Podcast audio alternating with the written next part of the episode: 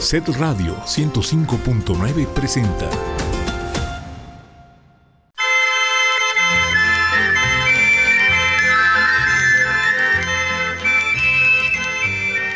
El Sistema Estatal de Telecomunicaciones trae para ti.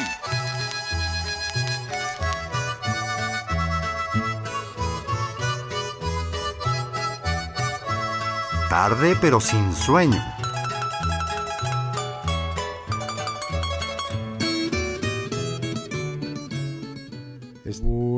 Buenas noches. Buenas noches. Ahora sí. Oye, les quiero contar por qué no venimos la semana pasada. La verdad es por flojos. No, no es cierto. No ayudes. No es cierto. Buenas, no es hola cierto. Juan, hola, Dani, hola. ¿Cómo están todos Hola, ustedes? Vamos a presumir un poquito. Sí, claro, ¿cómo no? Cuenta, por favor, no, cuenta, no, tú, tú- cuenta. tú dijiste que ibas a contar, yo nada más metí de chismoso. La semana pasada fuimos a, a Coahuila, donde se juntan todas las estaciones del país, las estaciones públicas, se discute sobre qué hacer, cómo hacer, y en ese marco se hace un concurso de radio, de televisión, donde pues se pone a consideración las producciones de cada estación y qué creen. ¿Qué? ¿Qué pasó? Set Radio se ganó el premio al mejor programa de radio.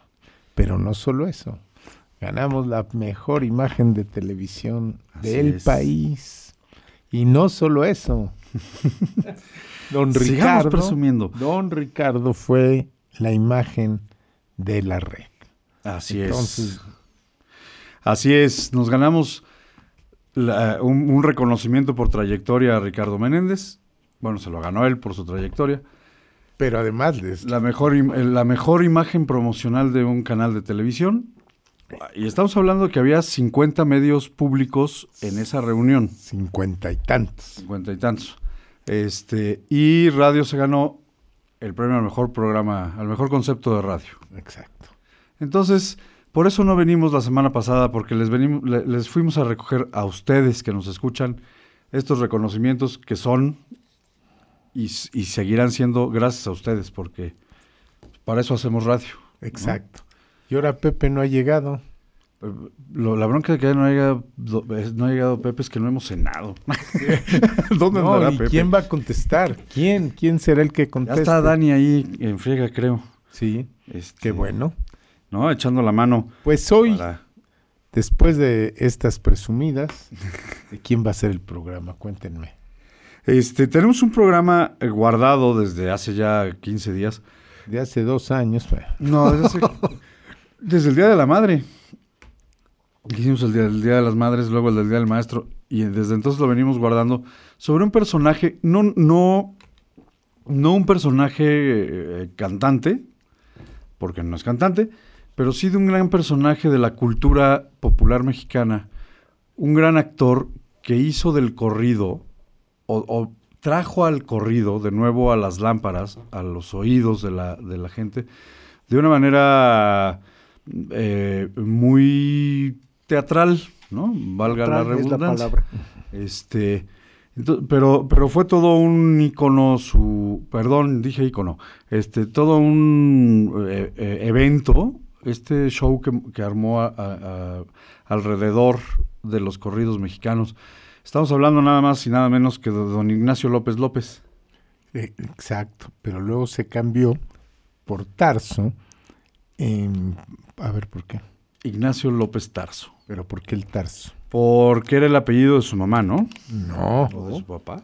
no, no. La historia interesantísima. Él, él fue seminarista y en algún remanente, de, Ah, en el- algún remanente de su vida de seminarista, él escoge el pasaje de Pablo de Tarso, que era Saúl, Saúl. Saúl, eh, en su- Saulo. Saulo, Saulo de, Saulo de Tarso, y él elige el apellido Tarso.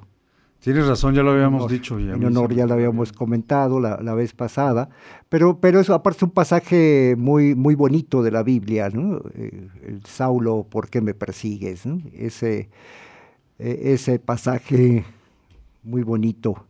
Oye, y por cierto, en- don Nacho Don Nacho. no tenía el más mínimo, este, no tenía la más mínima vocación al sacer, vocación Ah, sacerdocio, sacerdotal. No, pues no. De hecho, eh, eh, entró, renunció rápidamente al y seminario. entró porque en una época en la que o eras militar o eras... eh, la única forma de garantizar tu manutención Eh, sí. era entrar al ejército o, o al, o al Pero seminario. Además, fíjate Y que entró a las dos. desde muy chico los curas sabían que él no iba a ser este sacerdote. Todas las tardes se había conseguido una noviecita por ahí y se saltaba, se, se saltaba la barda para ir a ver a su noviecita, ¿no? Así es. Pero él, él, como muchos, él era del norte. Eh, eh, crece, Bueno, crece, crece en crece, Ah, en él- parte del norte. Él- Pero es de la Ciudad de México. Sí, en el norte de la Ciudad de México, en la villa de Guadalupe. Ah, bueno, pero es del En norte. la colonia Moctezuma. Pero es del norte. ¿no? ¿no? Su papá era jefe de correos. Viven en Veracruz, Hermosillo, Navajo, Guadalajara. Navajo, Sonora. Bueno. Y en 1969 se va en 1969. En 1929 estuvo a, a punto de quedar huérfano, ¿tú sabes? Eso. No. Sí. o sea, el papá hace... Su padre, Adolfo López Bermúdez, había sido capitán segundo del ejército del general José González Escobar, que era el jefe de la región militar de Veracruz. Ok. En, en el año que te digo de 1929, Escobar se subleva contra Emilio Portes Gil, a la postre presidente de México, y se levanta en armas. La rebelión fue sofocada y los rebeldes pas- fueron pasados por las armas. De milagro, don Adolfo, el papá de, De, de Ignacio López Tarso. se pudo escapar disfrazado de carbonero y por eso se salva de que lo maten. Ha de ser un disfraz re difícil. De carbonero. O sea, te llenas de tiza. Fíjate que dice López Tarso, nada más ve qué cosa, que el peor susto de su vida fue cuando su papá regresó a su casa. Iba con un di- indigente, y como tú bien dices, Tiznado. tiznado todo el cuerpo de cara y entra al jardín saltando la barda y nunca se le borró esa, Esa esa impresión. impresión. Qué susto, ¿no? Pues cómo no. Dice que se, López, Tardo se López Tarso se enamoró de los escenarios desde que tenía ocho años. Vio una carpa, ahí nace su amor por el teatro, pero en el seminario es donde cultiva la afición a la poesía y empre- eh, aprende a recitar per- con perfecta métrica y dicción los poemas. Luego ya, pues, ya lo van a ver ahorita. Eso le sirve es. para... Eso le sirvió para toda la vida. No, y aparte, de verdad es uno de esos eh, actores mexicanos que, que, que tiene perfecta dicción. ¿no? Tú, tú sabes que el, el, el éxito de, la, de las primeras teleseries, teleteatros eh, de México, en los 30 era que los actores eran actores. O sea, no tenían apuntadores, entonces Los se tenía que aprender el texto. no fueron en los 30. No, o sea, no existía el... dije teleteatro por no decir telenovelas de Televisa, pero este... que es hasta los 50, no, no, 60. dije teleteatros por no decir no- telenovelas de Televisa. Pero ese era el éxito, que, que el- eran actores de teatro la gran mayoría, y entonces no usaban apuntadores, no existían los apuntadores. Este, y entonces aprendían las cosas de memoria y actuaban naturalmente. Este, cuando llegan los apuntadores empieza a caer la producción porque pues ya se robotizan todos. Y López Tarso es de esa generación. Entonces López Tarso ya viejo llegaba a, los, las grabaciones ya grande de, telenovelas y decía, no, yo, yo, yo sí estudié y se quitaba el apuntador. El apuntador, para el que no conoce, es un cuate. Están, está la escena, traen una cosa que nosotros le decimos chícharo, que es un audífono, Así es. y el, el apuntador le, dis- le dicen apuntador porque le va diciendo al actor los pies de lo que tiene que decir y el tono como lo tienen que decir. Así es, le va diciendo al Parlamento, entonces pues, se convierten ahí un poco en autómatas. Don Ignacio decía, no, yo así estoy bien, gracias. ¿no? A sus- Es, es uno de los grandes prodigios de don, de don Nacho López La Tarso, la memoria. Hablamos de un señor de 97 años actualmente y sigue teniendo una memoria privilegiada. Yo te lo, se los decía, les, se los he dicho varias veces, que yo fui a ver el cartero de Neruda y él ha de haber tenido 92 años y no se equivocó en un solo texto. Sí, impresionante, Una impresionante. línea de su diálogo no se le olvidó. ¿no? Y es tan, tan hábil que si se le olvidaba ni cuenta te dabas. Pues sí, seguramente. ¿no? O sea, Después de 100 años en el teatro, pues me- así es. Pero ¿qué te parece si oímos algo para empezar a calentar motores? ¿cuál te gustaría? A ver, deje ver. A ver, por ¿Cuál es aquí. el- te voy a decir que hay corridos buenísimos, pero te propongo el corrido del agrarista. Este, Ok. Tú sabes, el corrido del agrarista se hace cuando este Lázaro Cárdenas, Ujú. ¿no? Cuando se reparten Los primeros repartos agrarios. partos agrarios.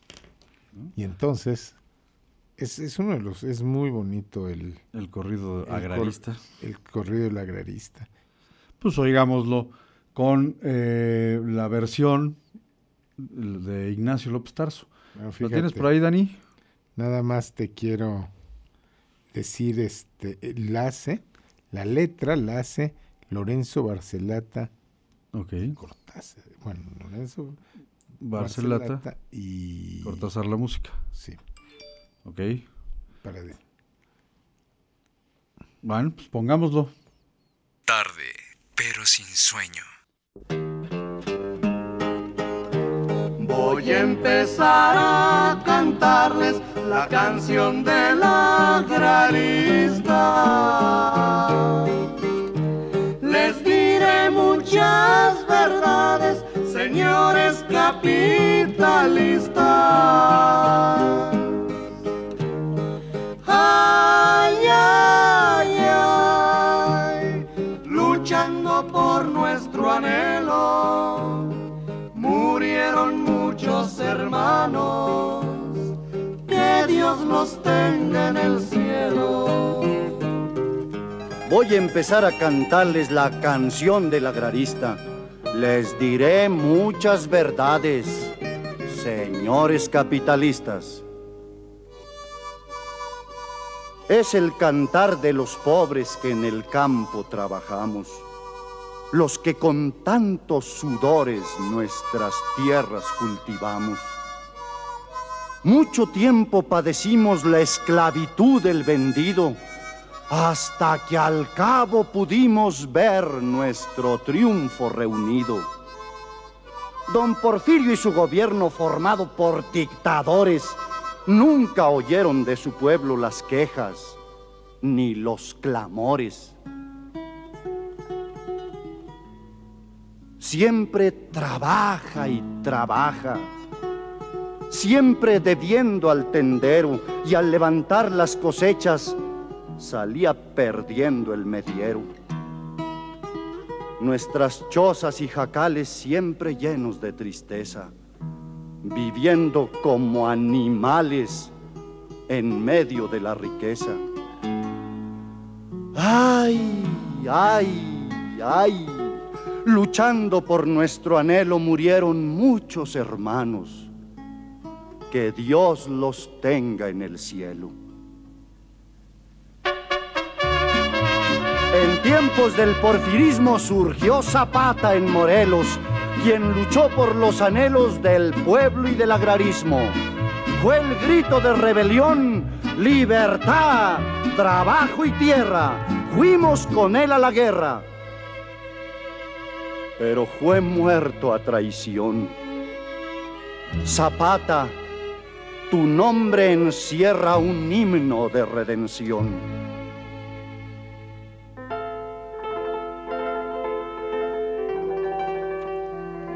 Si alguna fonda o café se presenta un arrancado, luego sale cualquier criado diciendo, espérese usted. Pero si un decente fue quien pidió plato licor, dicen, mande usted, señor. Pida usted, ¿qué se le ofrece? Porque en este comedor siempre el pobre desmerece. En cambio los hacendados dueños de vidas y tierras se hacían los disimulados sin escuchar nuestras quejas.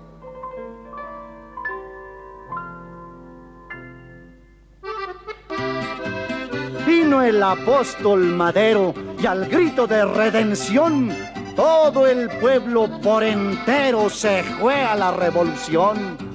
Mataron a don Panchito y subió Huerta al poder, pero el pueblo verdadero no dio su brazo a torcer.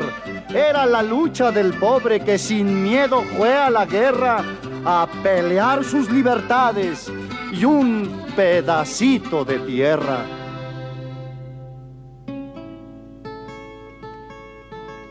Pasó Carranza la historia y el general Obregón nos repartió nuestras tierras por todita la nación. El general Calles luego con su fuerte voluntad protegió nuestros derechos y nos brindó su amistad.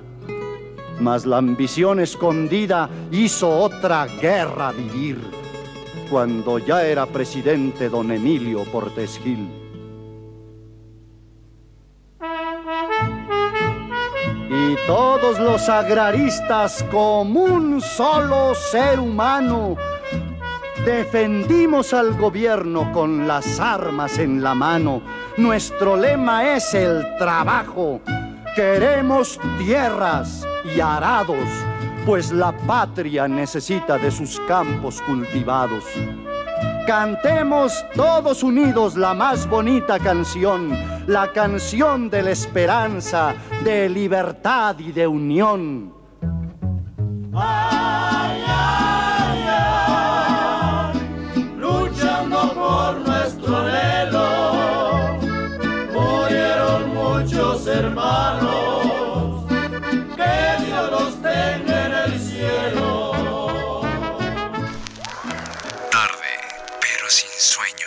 Estamos de vuelta en tarde, pero sin sueño. Hace ocho discos. Ignacio López Tarso. Hace ocho discos. Y eh, casi todos son de corridos. Ok. Y los grababa en la CBS. Y fíjate, pero hay un disco, antes de pasar a, a que nos a complacer a nuestros amigos, hay un disco que se llama Cuando recorras los caminos Que es Ignacio López Tarso con Guadalupe Trigo y viola, es con dirección, arreglos musicales de Mario Patrón y textos y canciones de Leopoldo Sánchez Duarte. Un- lo graba en 1979 y es coplas del poeta Jorge Manrique por la muerte de sus padres. Ok. Y, y la verdad es que lo estábamos viendo y Y es una cosa, te propongo que oigamos dos canciones de esto porque es una rareza y creo que vale la pena oírlo. Una, yo te pon- propondría Mi País y la otra puede ser, si te parece, me La. Independencia. Me parece Oigamos esas dos canciones y regresamos porque... que las dos son con Guadalupe Trigo. Y viola. Es una rareza. Es una rareza. ¿Ya los tienes, Dani? Damas, antes de que los pongas, saludos, señora Gloria, gracias por llamarnos. Este, saluda a todos y por y, y- y por los logros. Pues, los logros son Gracias, gracias a usted, señora Gloria. Muchas gracias. Este, muchas felicidades y nos pide el gallo de oro. Ahorita la ponemos. Y la señora Lolita de Tehuacán, muchas felicidades por el programa y sean bienvenidos. Muchas gracias. Señora. Saludos, fíjate, ya nos quieren. Saludos a Ángel y Fer. Ah, está buenísimo. Y a todos en la cabina. Muchas gracias, señora Lolita. Vamos a oír estas dos cosas que son muy raras de Ignacio López Tarso y regresamos, platicamos tantito y le ponemos el gallo de oro, señora Gloria. Tarde, pero sin sueño. Cuando recorras los caminos y comprendas y quieras esta tierra adolorida, entonces sabrás, hermano amigo, lo que vale tu pasado. cuando recorras los caminos. Mi país, tierra, cielo y sentimiento.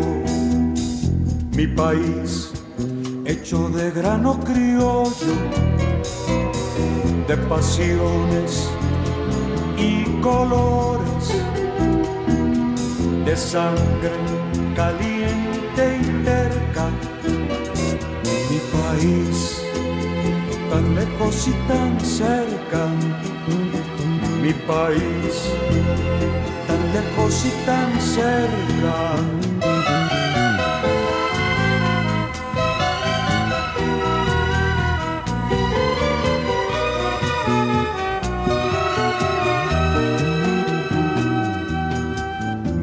País, inquieto y soñador.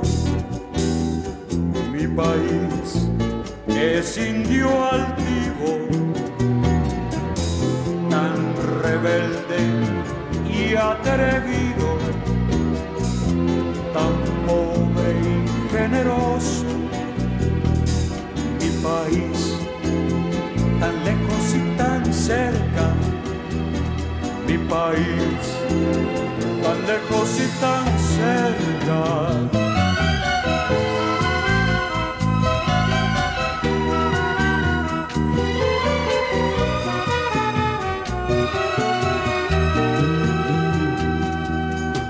Mi país es tierra de varones.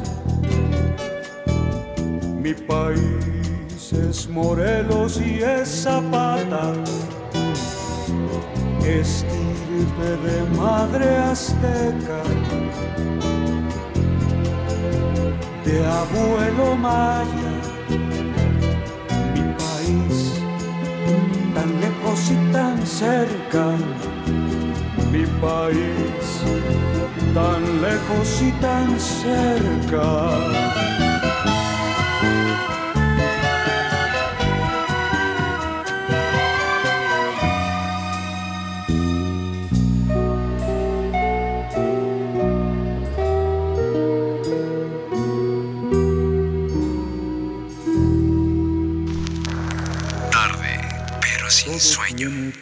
Principio y todo tiene final. Un rey débil, arrodillado. Un imperio humillado, sometido. Y el criollo impaciente, falto de oportunidad, abandonó la tutela de la nación decadente. Jóvenes e inexpertos, orgullosos de nuestro origen, los mexicanos iniciamos la aventura fascinante de la vida independiente.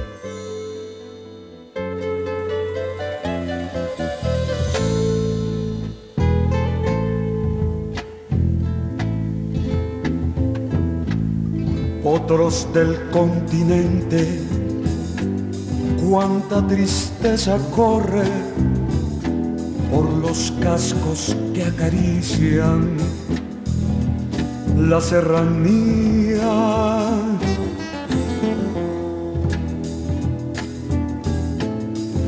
Potros del pueblo, más libres que el hombre, huyan por los caminos y no vuelvan, y no vuelvan.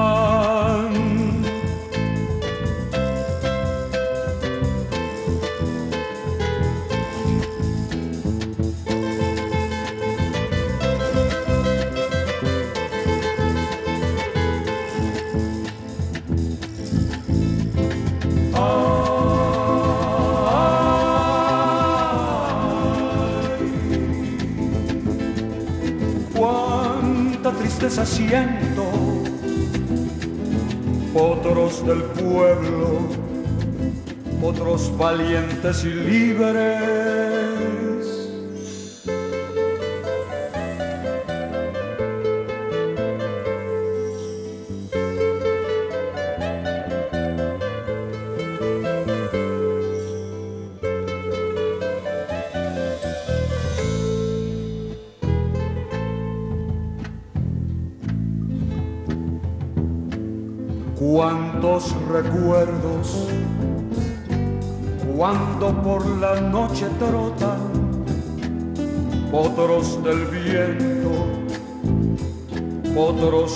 Serranía.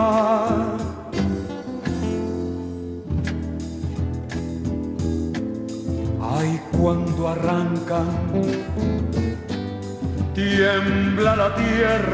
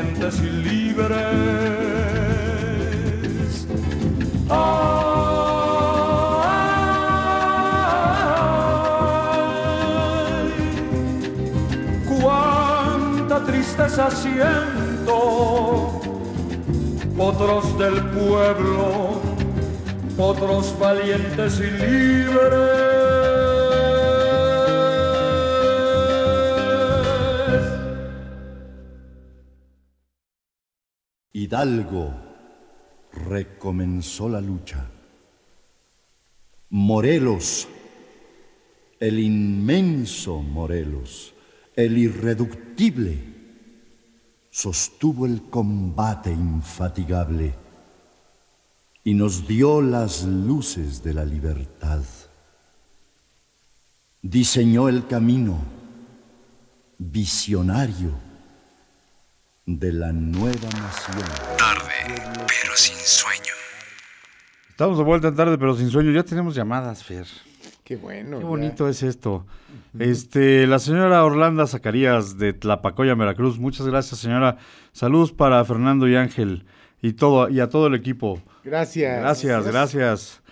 Eh, la señora Lucía de Puebla, Puebla. Felicidades por su programa. Me gusta mucho. Su plática es muy agradable. Muchas gracias. Espero que me dediquen la siguiente canción. Con mucho gusto, señora. Le dedicamos la siguiente canción que pongamos. El señor Plácido de San Salvador el Seco nos pide Valente Quintero. Saludos para la señora Gloria de Huachinango. Y señor, por ahí me dijo un pajarito que mañana cumple usted años. ¿Eh? Pues ánimo, la vida continúa. No, pero hay que di- dile algo sabroso. Algo así. Que sentido. Me sale del corazón. Ah, no, esa es otra cosa. Este. ah, señor, hay que vivir la vida. Yo sé que de repente no es tan fácil y que hay momentos en los que queremos tirar la toalla a todos. Este. Pero esos, esos justamente son los momentos que nos hacen más fuertes. Entonces, se la va a pasar usted muy bien mañana. Reflexione un año más, no todos los días se cumple. Y la vida continúa. Eh, unos, u- hay gente que pasa por nuestras vidas y hay gente que se queda. Pero no podemos detenernos a esperar a los que se quedaron, ¿no? O añorar a los que pasaron. Hay que seguir adelante y, y la vida nos dará, nos irá dando lo que nos merecemos y lo que hemos sembrado. Imagínese- Ánimo, imag- ánimo. Imagínese si será dura la vida que yo tengo que estar con Juan y con Y con Ángel aquí. Eso sí, eso sí es sufrir. Eso sí es Eso sí sufrir. es sufrir. No, cualquier Entonces- cosa. Entonces, pues usted qué, disfrute su cumpleaños, pásesela muy padre. Señora Carolina de la Capu, eh, mañana es su cumpleaños. Eh, ¿Quiere una canción de Rigo Tobar o Las Mañanitas con Vicente Fernández? Yo creo que le vamos a poner Las Mañanitas. Este, con Vicente. ¿Ya las tienes, Fer? ¿Ya las tienes, Dani, perdón? Una, dos, tres. 4, 5, 6. Eh, ¿Son las Mañanitas andaba el rey David? Eso.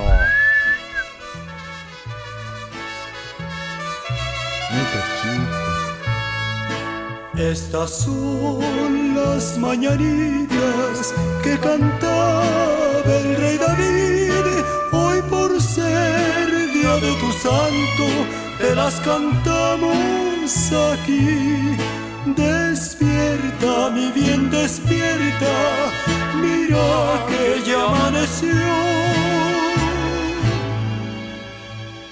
Ya los pajaritos cantan, la luna ya se metió. Ya se metió la luna. Felicidades, señora Carolina. Felicidades, y si usted nos los permite, se las compartimos las mañanitas a don Plácido. Exacto. Que sea un gran cumpleaños, que usted se le haya pasado muy bien en su cumpleaños y que sea un gran cumpleaños para don Plácido mañana. Nos pidieron el gallo de oro. Así es, nos pidió doña Gloria el gallo de oro. Este, para usted, doña Gloria, y también dedicada a la señora Lucía, a las dos. El gallo de oro da para todos. Para todos. Tarde, pero sin sueño. Yo soy Dionisio Pinzón y traigo acontecimientos. Mi voz que trae la razón se escucha a los cuatro vientos. Mi gallo será campeón, no cejaré en mis intentos.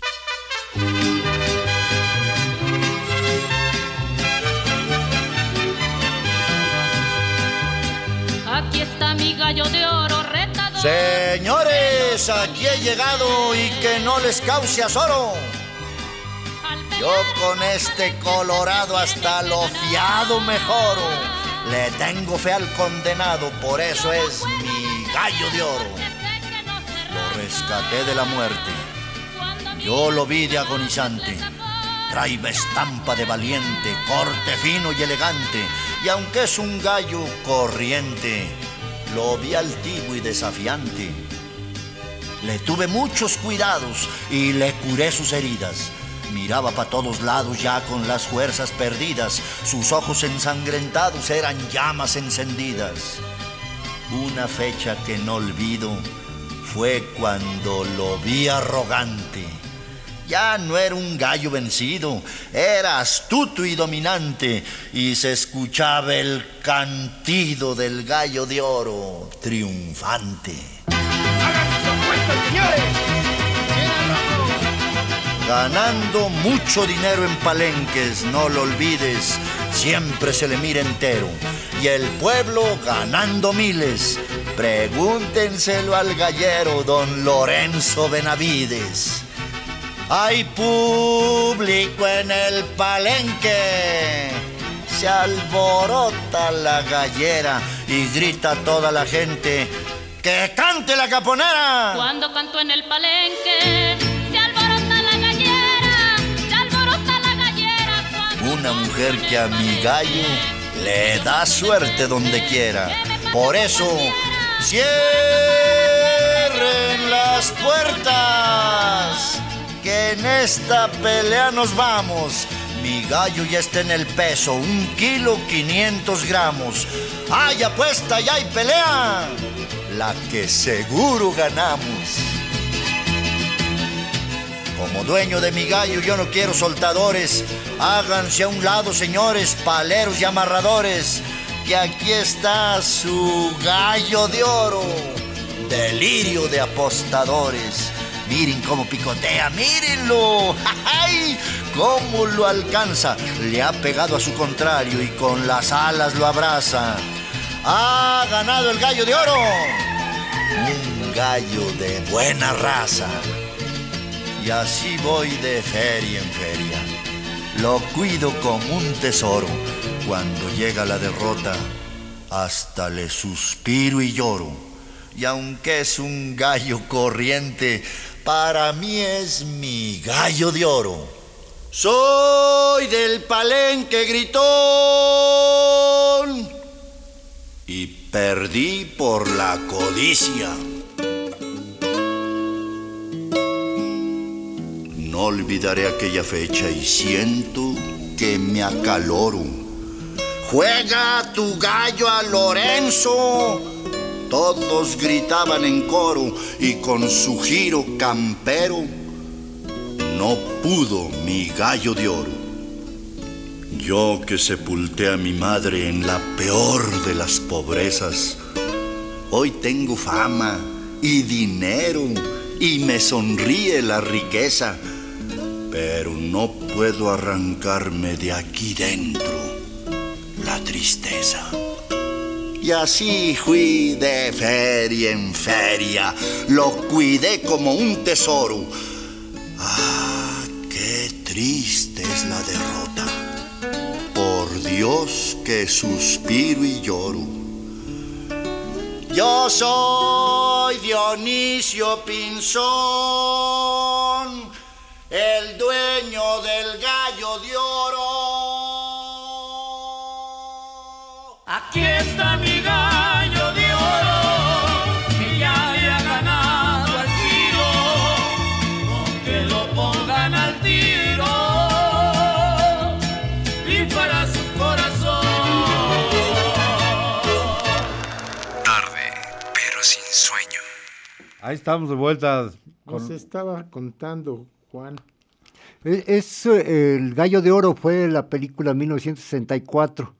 La protagonizó, lógicamente, Ignacio López Tarso, Lucha Villa y Narciso Busquets. Muy interesante. Él se dedica a ser gallero por conseguir dinero para comprar un ataúd a su madre que la dejó enterrada en cualquier lugar. Y, es, y es su motivación. Y en el camino empieza a, de un gallito, el gallo se vuelve un portento y se la quiere comprar el famoso Lorenzo Benavides, Ok. la pareja de la caponera que era Lucha Villa. Muy buena película, altamente recomendable dentro de, de la época de oro del cine mexicano, ya los sesenta y tantos. Y hay una segunda versión que la hizo eh, Blanca Guerra, Ok.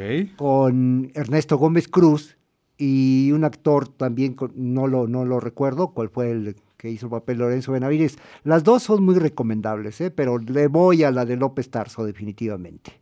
Ok. La mejor Bueno. película para mi gusto es Macario. La mejor película de López Tarso, sí. Para mi gusto. Sí, sí, sí, es una gran película. Este, aparte retrata al- este tema con la muerte de los mexicanos. En fin, este, nos habló el señor Arjona de Aguasanta. Felicidades por los premios. Muchas gracias, señor. Y que vengan muchos más. Eso, esa es la actitud. Este, nos pide eh, precisamente el curandero de Macario y la tumba de Villa. El curandero la estamos buscando, no la encontramos, pero la tumba de Villa sí la tenemos. Ahorita la ponemos. Y la señora, el señor Chema, perdón, Chema Velasco de Juan Galindo. Bonito programa, muchas gracias, señor. Nos manda saludos a todos y nos pide Gabino Barrera y El Ojo de Vidrio. El Ojo de Vidrio que, que fue una radionovela, También. ¿no? Pero fíjate, Vidrio Cadena, El el ojo de vidrio. fíjate que te iba a contar que se va de bracero. Unos amigos lo invitan, ellos como mucha gente que se van con el sueño del, Del americano. del American Dream y se va, ¿no? Había en ese entonces había un programa, un convenio de México Estados Unidos sobre los braceros para que fueran y trabajaran la tierra y tal, y que, y- que les ayudáramos a los gringos a hacerse ricos. Pues es que es el tiempo de la Segunda Guerra Mundial en el que pues, las- la- el ejército se lleva a todos los hombres y se quedan sin trabajadores y entonces hacen un acuerdo con México para tener mano de obra porque se quedaron sin mano de Él obra. pensaba que se iba a- a- al corte de naranja, que se iba a ser millonario, y pues ahí se va al condado de Merced, en California. Ah, en California, ¿Y qué creen? que Pues se que quedó no le va nada bien, no, sin naranjas. Era muy malo como jornalero agrícola. Nunca llegaba a cumplir las metas del corte. Y luego lo puso al borde de quedarse paralítico. Estaba cortando unas... Estaba en el corte, cae de un árbol de espaldas y un, sobre una caja de naranjas. Pues se lesiona tres dorsales de la columna vertebral. Se le acaba el sueño. Se le acaba el sueño americano y, y para que se regrese le dan 20 dólares y le dicen ya. No, no, y Y, le va, le, le va en feria, le va en feria. Y además, como era coqueto, él contaba que está todo, imagínense la, la escena, él en la cama, todo guameado, y dice que abría los ojos y de repente unos ojazos azules y un pelo rubio, pensó que era un ángel, ¿no? Que ya estaba Ya, muriendo. ya, adiós, ya me fui. No, solo era la enfermera, ¿no? Y se quedó tres meses y como no tenía dinero, se hicieron y que lo regresan como andaba. Así es, sí le se- ponen 20 dólares en la bolsa, lo la- se ligó a la enfermera. en un tren eh, de tercera clase 20 dólares, y ahí nos vemos. prácticamente, inye- o sea, enyesado. Sí, claro. Enyesado. Un año estuvo en la Semiparalítico y en un centavo, así regresó. Este, y todavía tuvo que guardar cama un año. Ese fue el sueño americano para... Ese, fue el- ese es el sueño americano de él y, Y de, de muchos. Y de, muchos. muchos, desgraciadamente, así Pero es. fíjate, mientras se recuperaba de los guamazos, no pierde el tiempo. Empieza a leer poesía, libros, libros de teatro, escucha música clásica, era muy afecto A la a música la clásica. música clásica y lee a Javier Villarrutia y se apasionó de la de su poesía. poesía. ¿no? No, pues, ¿Qué Este, tal si ponemos otra y nos seguimos? Ponemos, ¿qué te parece? La primera que nos pidieron, que fue... eh, Les eh, debemos Valente Quintero, es la que está... La que sigue es... Vale- Valente Quintero, ¿de dónde la debemos? Sí, Sí, la, nos la debemos, pidieron, una de de las la primeras. primera. Debemos Valente Valente Quintero. Sí. Sí, claro. Valente Quintero y este, ¿qué te gusta? La, la, la, la, la, la. Tumba de Villa, ¿Nos echamos dos? Valente Quintero, y, eh, pues es que si no se nos van a ir juntando. Bueno. O bueno, oímos Valente Quintero y regresamos. Tarde, pero sin sueño.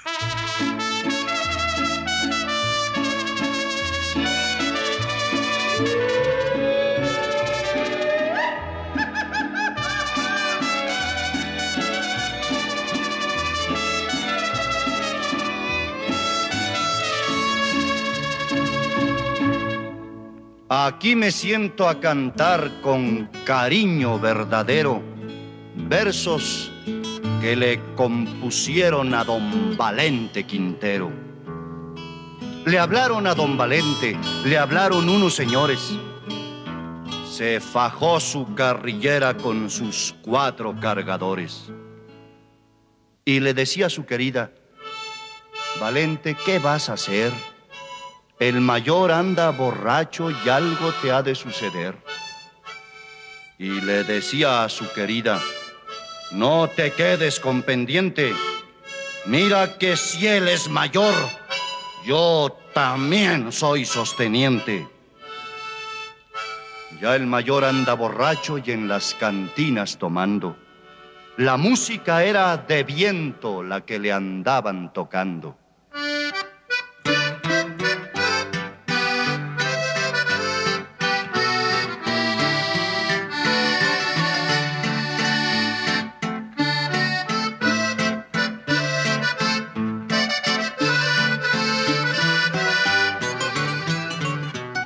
Valente llegó ese baile y mandó tocar el toro. Si el mayor paga con plata, yo se los pago con oro. Los músicos contestaron, no lo sabemos tocar. Valente, ya andas borracho y tú has de querer pelear. Valente les contestó, yo no quiero averiguar. Si no me tocan el toro, toquen Meraclio Bernal.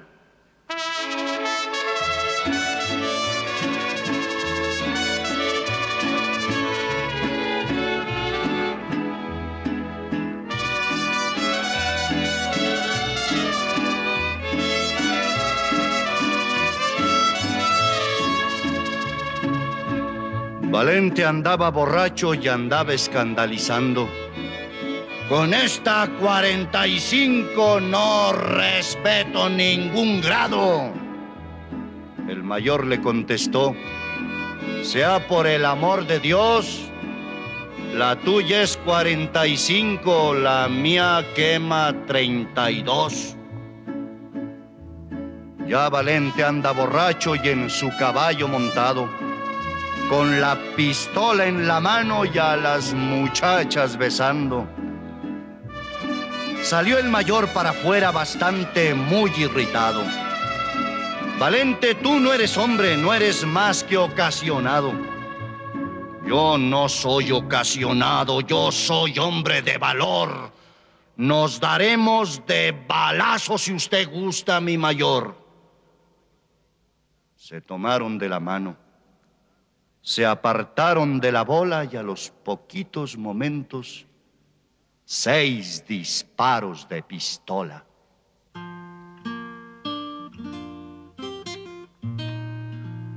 Valente está agonizando dándole cuenta al Creador. Alzó los brazos al cielo y dio un balazo al mayor. Salieron los policías a ver qué había sucedido. Y en punto del mediodía, Valente estaba tendido.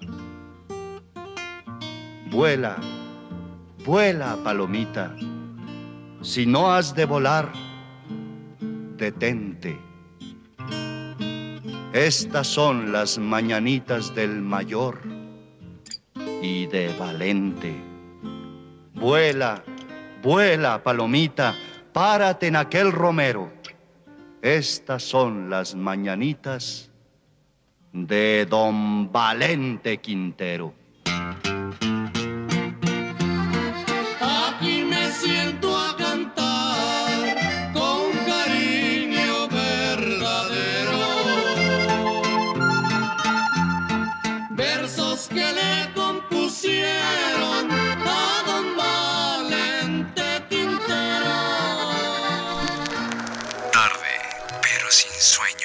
Estamos de vuelta en tarde pero sin sueño. El señor Abraham Morales de la colonia Amor, este, ah, nos platica cosas de la trayectoria de, Ignacio López Tarso.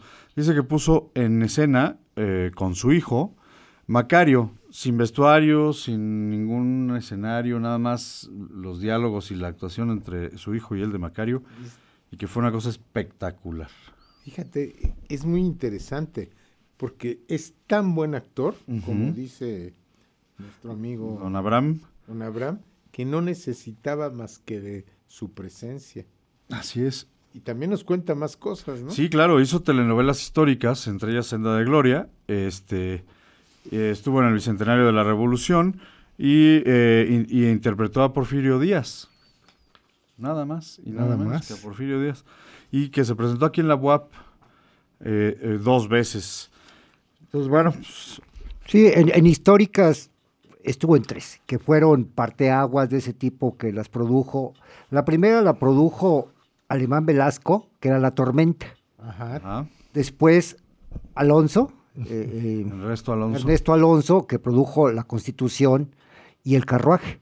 Así sí, es. fueron las tres en las que participó. Hoy Senda de Gloria. Y Este, Senda de Gloria también, claro. Y bueno, sigue Senda de Gloria y el carruaje, este, con, pues nada más con el señor telenovela, don Ernesto Alonso. No, este, eso, y nos pide eh, Nocturnal a mi madre y dos cartas perdidas. Fíjate que un día se pregunta López Tarso, ¿qué voy a hacer con mi vida? Porque pues estaba en la cama, no sabía qué hacer, estaba guameado, ¿no? Y entonces, de casualidad, lee en un periódico, seguramente en el Excelsior, porque era, el periódico de la vida nacional, que en la eh, em, que había unos cursos en la Academia Nacional de Arte que impartía el INBA, el. Instituto Nacional de, De Bellas, Bellas Artes. Y uno de sus maestros, ¿quién creen que sería? Javier Villarrutia. Javier y si te acuerdas, él ya había leído a Javier Villarrutia y le había apasionado su poesía. Entonces, no lo piensa, se va a la academia y no para inscribirse, se va para pedirle un autógrafo a Javier Villarrutia. Se queda muy impresionado el maestro Villarrutia. Villarrutia con que Ignacio conociera su obra y de que hubiera tomado la molestia de ir a buscarlo solo para conseguir su autógrafo. Después de someterle casi a un interrogatorio policial, ¿por qué? ¿Qué, qué hacía? ¿Qué, on- ¿Qué onda, no? ¿Cuáles eran sus pretensiones? Le propone que se entre a sus clases como oyente y don Nacho salta de gusto. Hay que, a- a- hay que señalar que Javier Villarrutia era uno de los grandes, grandes, Grandes poetas, maestros. Junto Poetas con... Y Ah, directores es- teatrales. No, bueno, pero acuérdate que eran tres grandes de los, de tres grandes poetas en esa época. eran Javier Villarrutia. Villa- Villaurrutia, ajá. A ver, ¿quién más? Shirou, No, ¿no? no. Salvador Novo. Novo. ¿Quién más? Y el tercero era. Eran cinco, pero tres. Jaime Torres Bodet, se- secretario Jaime de Educación Torres Bodet, Pública, claro. Gilberto Owen y Jorge Cuesta. Y ellos ah, forman un grupo de poetas, si no mal se acuerdan, que se llamaba Los Contemporáneos. Contemporáneos. Les cuento, eh, digo, no viene al caso. No, no. Pero ellos tenían, eh, eh, tenían un grupo que se llamaban las, este, las Damas de Donceles. De- todos sus reventones lo hacían en la calle de Donceles. Ok. Ahí iban a reventarse. Mira. Pero eran grandes intelectuales. Javier Villarrutia hizo ese... ese eh, eh, ah, porque además Javier Villarrutia era copy de, de publicidad. Ah, y, ya. en- y él escribió eso de mejor, mejora, mejoral. Órale. Bueno, pero seguimos. Bueno, pues después de todo este tema de, de los autógrafos y demás, este, el propio Villarrutia le recomienda a López Tarso que busque un nombre artístico, porque López López, pues no, impresiona a nadie. ¿no? Este, y entonces, bueno, ahí, ahí es donde adopta eh, el Tarso, eh, Ignacio López Tarso, y le da un consejo que es muy interesante, y es, es un consejo que todo actor que se sube a un escenario debe, debe de seguir. O sea, cuando, su- cuando pises un escenario con autoridad, hasta ese momento serás un actor. Bueno, él lo pisa con autoridad siempre, ¿ya? Siempre, pero fue Fue muy mentor. puntual, ¿no?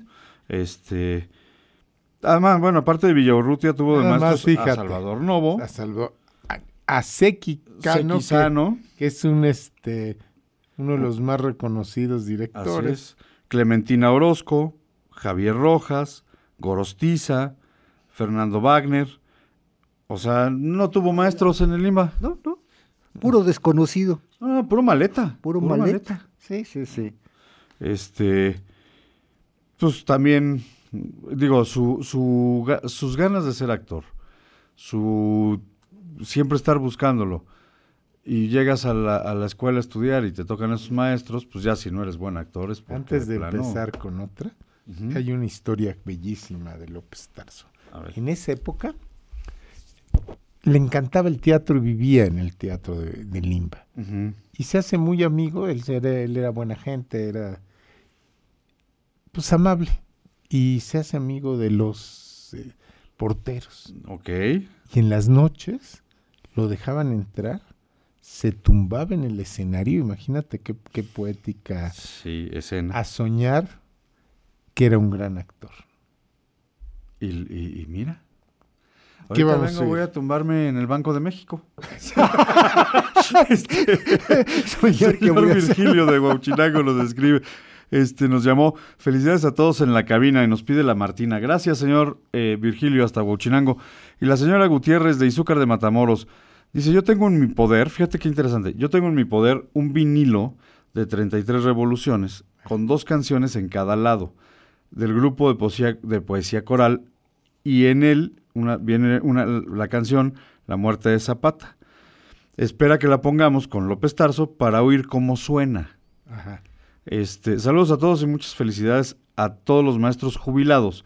Hoy es el día del maestro jubilado. Felicidades, Ah, felicidades, felicidades, Felicidades. felicidades, felicidades maestros jubilados. Y a los no jubilados también. Pero hoy es el día del maestro jubilado. Pero no importa. bueno, Felicidades a algún tarde o los- temprano se van a jubilar, se ¿no? jubilarán. Felicidades a los maestros que más jubilados. tarde que Que temprano. temprano. Pero bueno, este, ahorita le ponemos a La Muerte de Zapata, señora eh, Gutiérrez, y a Don Virgilio eh, La Martina. Pero tenemos canciones atrasadas. Entonces, eh, nos han- tenemos pendiente La Tumba de Villa, la, eh, Gavino Barrera. No, ahí. Ah, sí. Pues la tumba de Villa y Gavino Barrera. ¿Te parece? Pues son las que tienes atrasadas. Sí, y bueno, tenemos más, pero esas dos, empezamos con esas dos, ¿no? Pues dale, Dani. pero sin El sueño. ojo, el ojo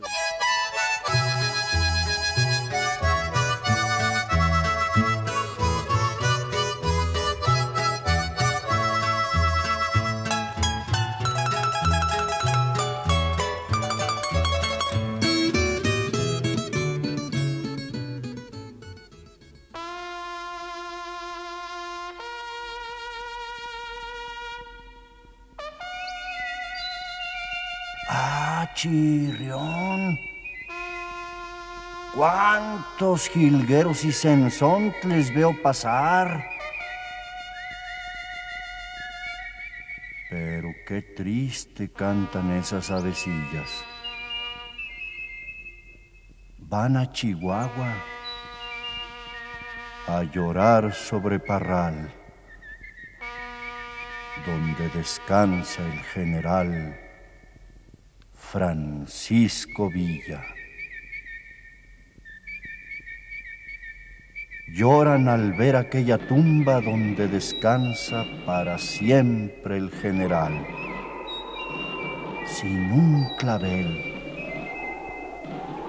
sin flor ninguna, solo hojas secas que le ofrenda el vendaval.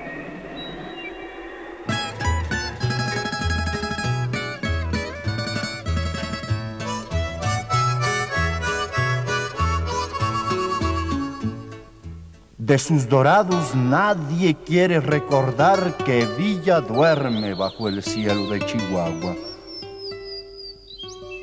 Solo las aves que gorjean sobre Parral van a llorar sobre su tumba abandonada. Solo uno fue que no ha olvidado a su sepulcro su oración a murmurar. Amigo fiel cual buen dorado, grabó en su tumba. Estoy presente, general. Canten jilgueros y sensontles sin parar y que sus trinos se oigan en la serranía y cuando huelen bajo el cielo de Parral,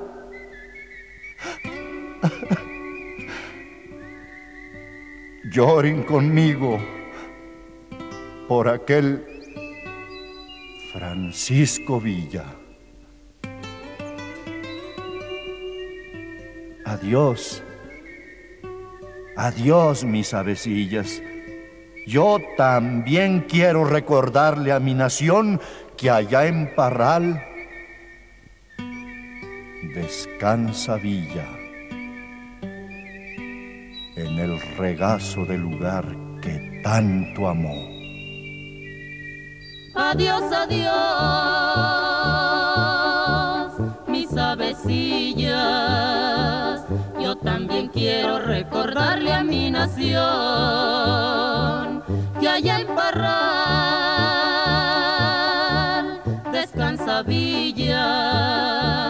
en el regazo del lugar que tanto amó. Tarde, pero sin sueño.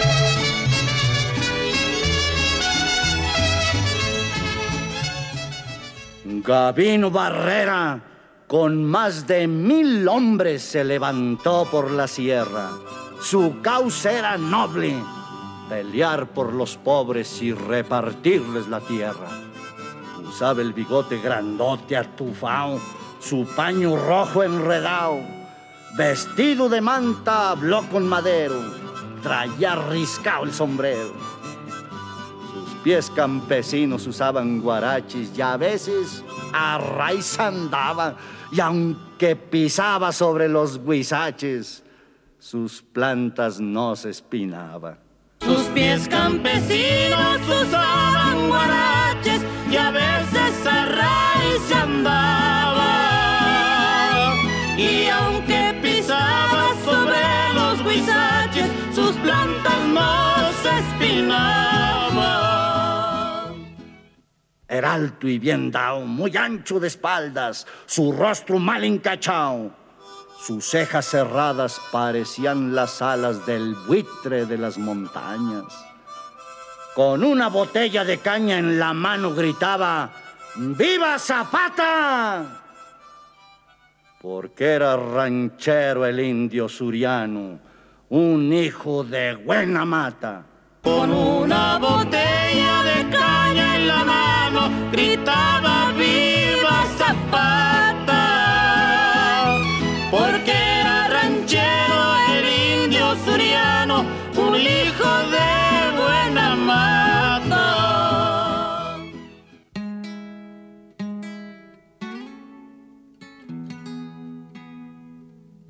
Recuerdo la noche que lo asesinaron a un lado de Tlapehuala. Dieciocho descargas de Mauser sonaron sin darle tiempo de nada. Gabino Barrera, con todo y caballo, cayó con la balacera. La cara de ese hombre revolucionario quedó besando la tierra. Camino Barrera con todo y caballo cayó con la balacera. La cara de ese hombre revolucionario quedó besando la tierra.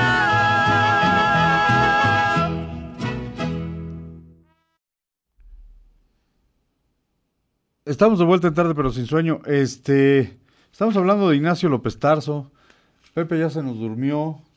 Y nadie nos habla. Y ahora sí no nos habló nadie. Estaban muy, muy, este, entrados en la interpretación de Gabino Barrera, este, eh, con Ignacio López Tarso. Muy bien. Bueno, la primera obra en la que actuó ya formalmente López Tarso, aún como estudiante, fue El sueño de una noche de verano de Shakespeare. Y ya como profesional, su primera obra fue Nacida ayer. Nacida ayer. ¿no? Eso es, así se estrena en el teatro Ignacio López Tarso, que, que hasta el 1954 eh, debuta en el cine. O sea, hizo primero una gran carrera, una carrera larga, una carrera eh, numerosa en, el- en los escenarios, en, el- en las tablas, y después ya ingresa al cine con una película que se llamó La Desconocida al lado de Iracema Dilán y Miguel Torruco. Este, Miguel Torruco, el papá del secretario de, de turismo, eh, esposo, de María Elena Márquez. Elena Márquez. Qué guapa. Y Yo cada vez que hablo... te, te destila, Pero- te pero destila fíjate- el gusto que- por hablar de... Fíjate qué decía Ignacio López Tarso sobre La Desconocida. La película fue tan mala que le hace honor a su nombre porque nadie la conoce y por añadidura le hizo durar, dudar de seguir participando en el cine. o sea, no renunció, pero confiesa que antes de filmar la película Macario, él no se consideraba realmente como actor para el cine. Sin embargo, conocía la obra. Y cuando se entera que la van a hacer, pues va a la, a la audición. Y el papel se lo dan a Pedro Armendáriz, Macario. el de Macario. Y entonces... Y entonces dice, pues no, pues ya valió gorro, ¿no? Pues ya, ya para qué. Este, sin embargo, en una tarde, terminando eh, eh, de actuar, entra al, al, al camerino. ¿Y quién crees que estaba ahí esperándolo? Gabriel Figueroa. ¿Y, y cómo? Pues lo fue al teatro, le gustó la actuación y entonces se metió al camerino a esperar que saliera de escena y, y se metió a felicitarlo. ¿no? Le dijo Gabriel Figueroa, "Oye, pues muchas felicidades. Salió a relucir el tema de Macario, de- del rodaje, este, y, entonces le comentó eh, Gabriel mm, a Ignacio López Tarso que Pedro Armendáriz ya no podía ser el protagonista porque tenía otros compromisos encima y a López Tarso le brincó hasta la conciencia de la emoción este, y le pidió a Figueroa que lo tomara en cuenta.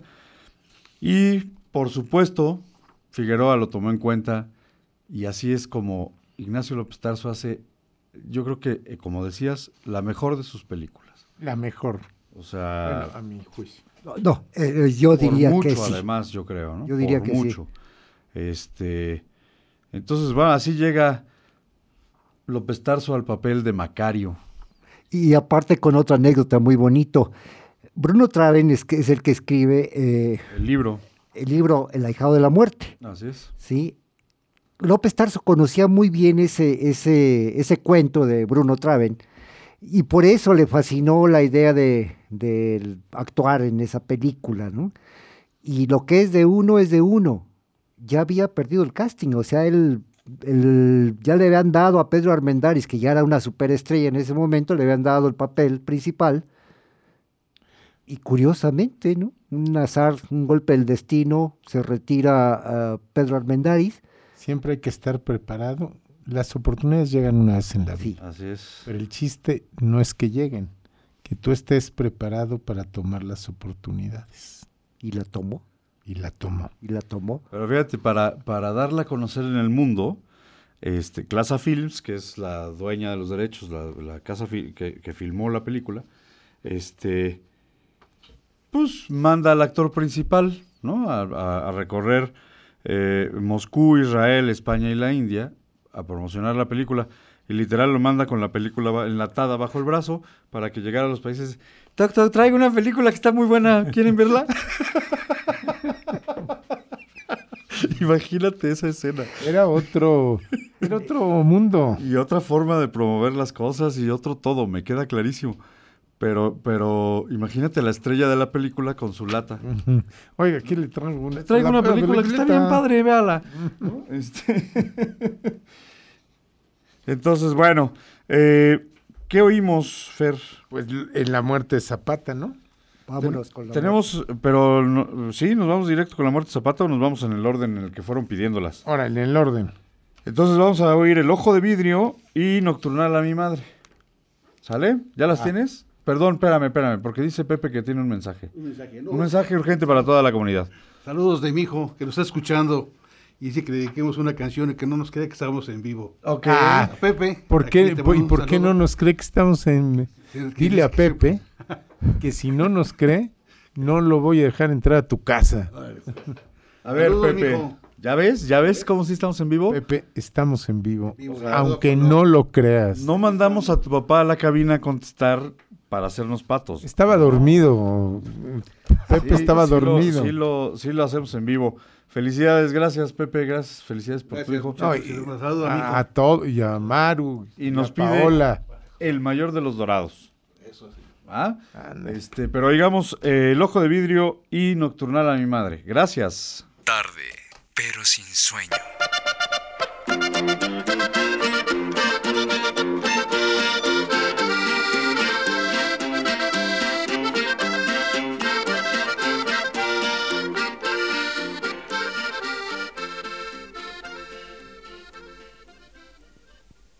Voy a contarles un corrido de un salteador de caminos que se llamaba Porfirio. ¡Ja! Lo tuerto no le importaba, pues no fallaba en el tiro. Se disfrazaba de arriero para asaltar los poblados. Burlándose del gobierno, mataba muchos soldados y nomás blanqueaban los cerros de puros encalzonados. ¡Ahí viene el ojo de vidrio! Gritaba el pueblo asustado. A las mujeres buscaba mirando por todos lados. Dejaba pueblos enteros llenos de puros colgados.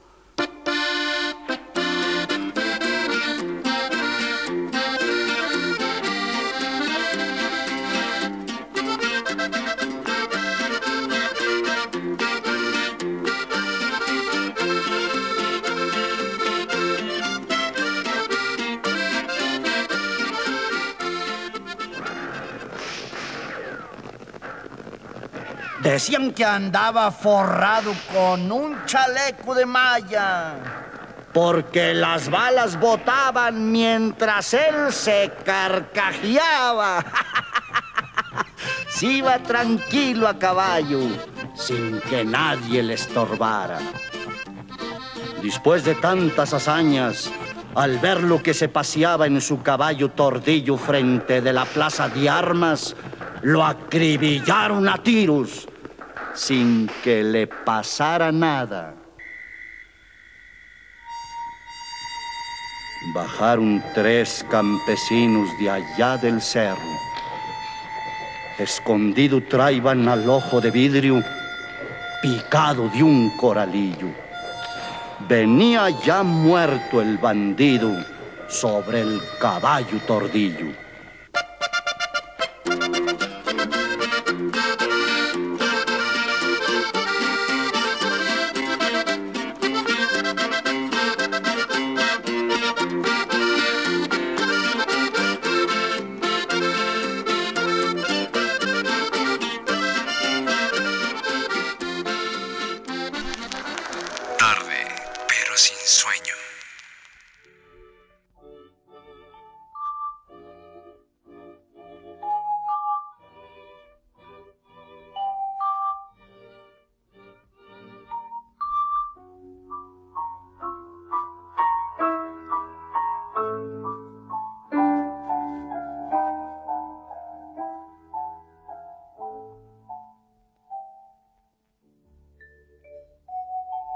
Hace un momento, mi madre y yo dejamos de rezar.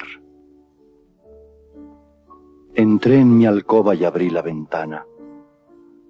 La noche se movió profundamente llena de soledad. El cielo cae sobre el jardín oscuro y el viento busca entre los árboles la estrella escondida de la oscuridad. Huele la noche a ventanas abiertas y todo cerca de mí tiene ganas de hablar. Nunca he estado más cerca de mí que esta noche. Las islas de mis ausencias me han sacado del fondo del mar. Hace un momento mi madre y yo dejamos de rezar. Rezar con mi madre ha sido siempre mi más grande felicidad. Cuando ella dice la oración magnífica, verdaderamente glorifica mi alma al Señor y mi espíritu se llena de gozo para siempre jamás.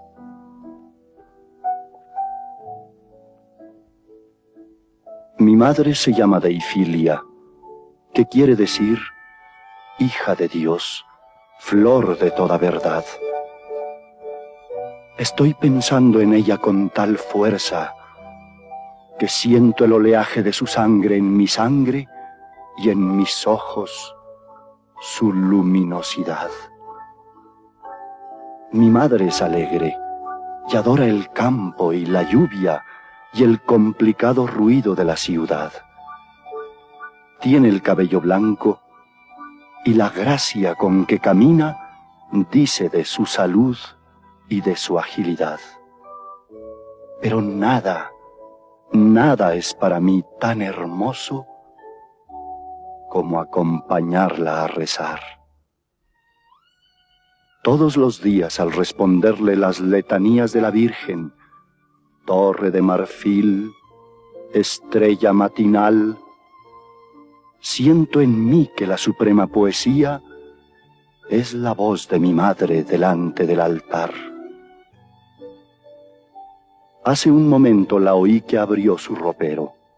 Hace un momento la oí caminar. Cuando me enseñó a leer, me enseñó también a decir versos. Y por ese tiempo me llevó por primera vez al mar. Cuando la pobreza se ha quedado a vivir en nuestra casa, mi madre le ha hecho honores de princesa real. Doña Deifilia Cámara de Pellicer es tan ingeniosa y enérgica y alegre como la tierra tropical. Oigo que mi madre ha salido de su alcoba. El silencio es tan claro que parece retoñar. Es un gajo de sombra a cielo abierto. Es una ventana nueva acabada de cerrar. Bajo la noche la vida crece invisiblemente, crece mi corazón como un pez en el mar, crece en la oscuridad y fosforece y sube en el día entre los arrecifes de coral. Corazón entre náufrago y pirata que se salva y devuelve lo robado a su lugar. La noche ahonda su ondulación serena como la mano que en el agua va la esperanza a colocar. Hermosa noche, hermosa noche, hermosa noche, hermosa noche en que dichosamente he olvidado callar. Sobre la superficie de la noche rayé con el diamante de mi voz inicial. Mi voz se queda sola entre la noche, ahora que mi madre ha apagado su alcoba.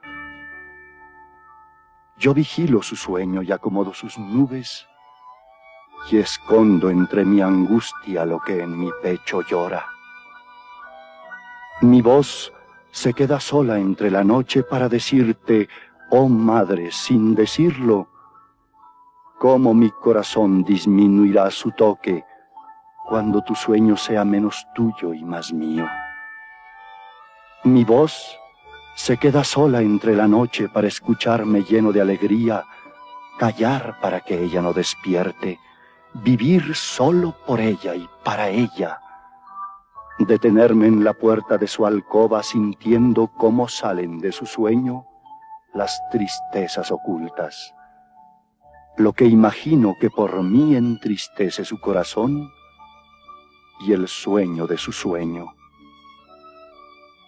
El ángel, alta la medianoche, llega. Va repartiendo párpados caídos y cerrando ventanas y reuniendo las cosas más lejanas y olvidando el olvido. Poniendo el pan y el agua en la invisible mesa del olvidado sueño, disponiendo el encanto del tiempo enriquecido sin el tiempo, el tiempo sin el tiempo que es el sueño, la lenta espuma esfera del vasto color sueño, la cantidad del canto adormecido en un eco, el ángel de la noche también sueña.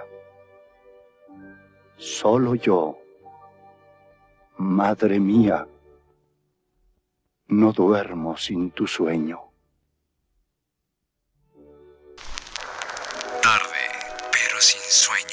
Solo yo, madre mía, no duermo sin tu sueño. Yo Qué ya me estaba durmiendo. Qué barbaridad. Digo, me queda claro que eh, es un momento muy específico de la, de la historia de la literatura cuando se escribe este poema, pero ahorita eh, le cuelga, ¿no? sí, como no, digo, una interpretación maravillosa, una lectura increíble, pero, pero sí está larguito, está larguito. Está larguito. Muy bien, este, nos habló la señora Lolita de nuevo, que nos felicita de nuevo. Usted síganos felicitando, señora Lolita, todo lo que usted quiera. Hoy, hoy sí vino Juan y no le mandó saludos a su esposa. Pues para que luego diga que sí la quiere. que Así son todos. Ni Yo la voy a mandar saludar porque ni ella. se acordaba de ella. Ángeles, ¿cómo estás? Buenas noches. Buenas noches, Estaba nosotros sí te saludamos. esperando su llamada para... Estaba, no, esos son No, pretextos. La verdad nos dijo que no le ver, importaba. o sea, ¿no? Y Dice, mejor dice- nosotros te mandamos dice un dicho que a quien le importa busca el tiempo. No te preocupes, no lo dejes entrar. Me va a ir mal, me va a ir mal. Hoy le va a ir mal. a- No te pongas colorado. Juan. No es cierto, Ángeles. Sí nos, dijo, sí nos dijo que estaba esperando Hay llamas y tú le sigues echando leña al fuego. No, bueno, Ángeles, te mandamos un saludo con todo cariño. ¿Sabes cuál película vetaron de López Tarso? Una que históricamente vale la pena que se vea. No solamente porque es una muy buena película, sino por el contexto histórico que se da un poquito antes de la expropiación petrolera. ¿no? La Rosa Blanca. Es una de las clásicas películas de petróleo. Sí. La graban en, 19 en 1961. 61. Pero no poquito antes de la expropiación. La expropiación fue mucho antes. No, no. Nada más o- fue en el- el- la, película 1938. está, la película está basada en hechos un poco antes de la Ah, ok, expropiación. ok. O sea, la- está situada en, en el contexto un poco antes de la 30s. expropiación. Y se es. trata de sobre la explotación de pozos petroleros por extranjeros que obligan a los locales a vender sus tierras y donde al final la protagonista lo desaparecen por negarse a, a vender. Esta película gana el Ariel de Oro, pero fíjate, se firma en 61 y se estrena 11 años después, 72. hasta 1970. Es que estaban esperando que yo naciera para que nacieran todas las flores. Oh. La rosa blanca tenía que amanecer. Sencillito, sencillito el hombre. Fíjate, otra cosa Pero, chistosa. pero qué chis- perdón, perdón, Fer, que te interrumpa, pero qué chistoso que hayan censurado un tema que era orgullo nacional. Sí, pero estaba ¿No? la, la problemática con Estados Unidos, con... Ah, sí, no- no todo el querían tema de herir- Cuba y demás. No querían herir susceptibilidades, ¿no? Fíjate, en 1963, dos años después, hace una película que todos ustedes seguro vieron, que es la del Cricri, el grillito cantor. Grillito cantor. Y él la hace del grillito Él hace cantor. de Cricri. Y como el Cricri solo salía en el radio en, en un principio, mucha gente pensaba que, Que de verdad era él. López Tarso era Era Cricri. ¿no? Una película, por cierto, que Cricri, que a, que a Gabilondo Soler nunca le gustó. ¿No? Nunca le gustó. Dejó que la hicieran porque, pues bueno, pero, pero nunca fue santo de su devoción la No, película. yo lo dijo. Se dedicaron a inventar cosas así. Para, para hacerla vendible. hacer- para Sí. hacerla vendible. Pero fíjate que luego, en ese mismo año, el 63, hizo otra de sus películas icónicas, El, hombre, de papel.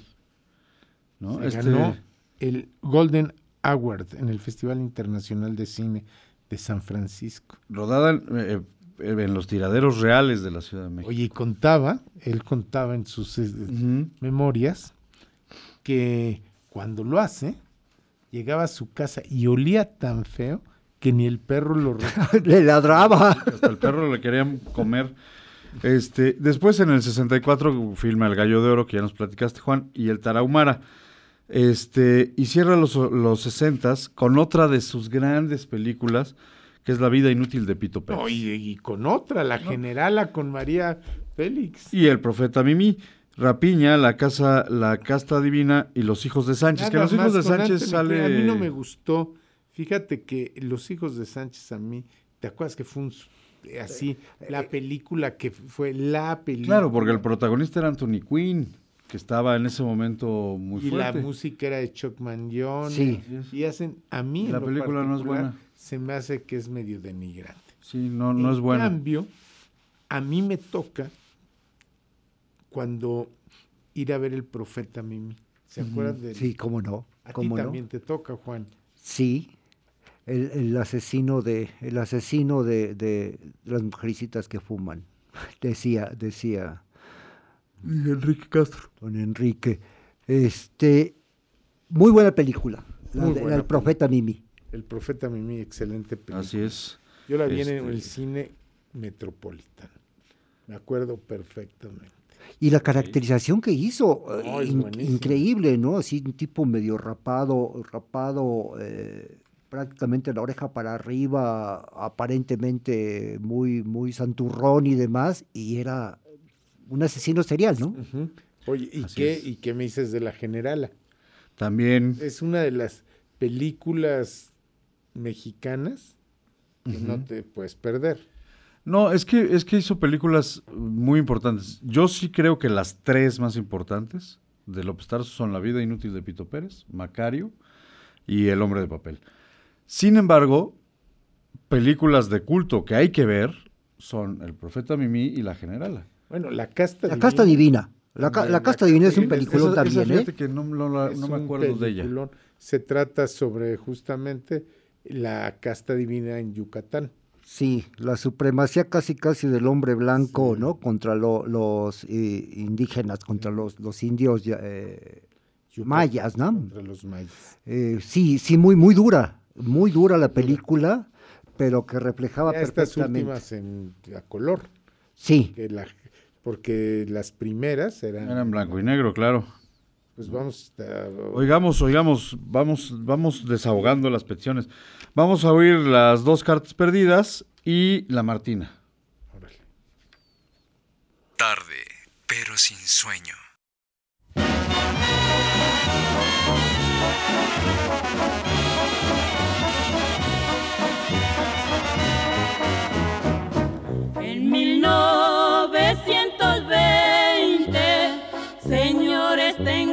Presente,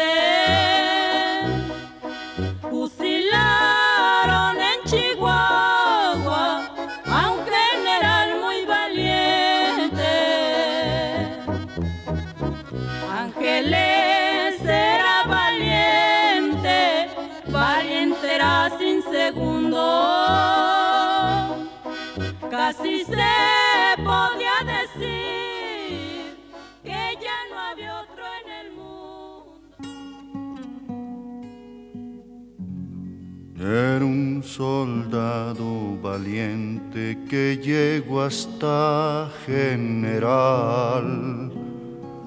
Lo quería mucho la gente y no lo debe olvidar.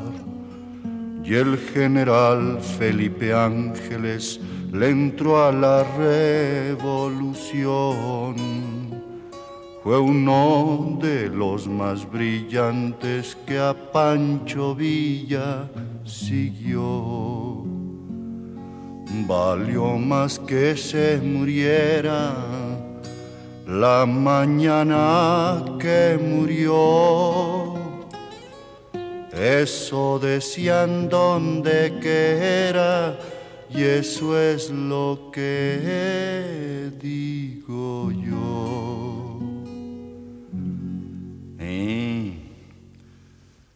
La estrella de la gloriosa división del norte se estaba apagando. Déjenme torcer un cigarrito de hoja. Y yo les contaré por qué decía la gente que valió más que mi general Felipe Ángeles se muriera el día que se murió.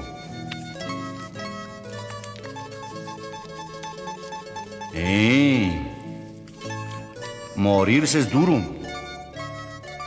pero para él vivir hubiera sido más duro.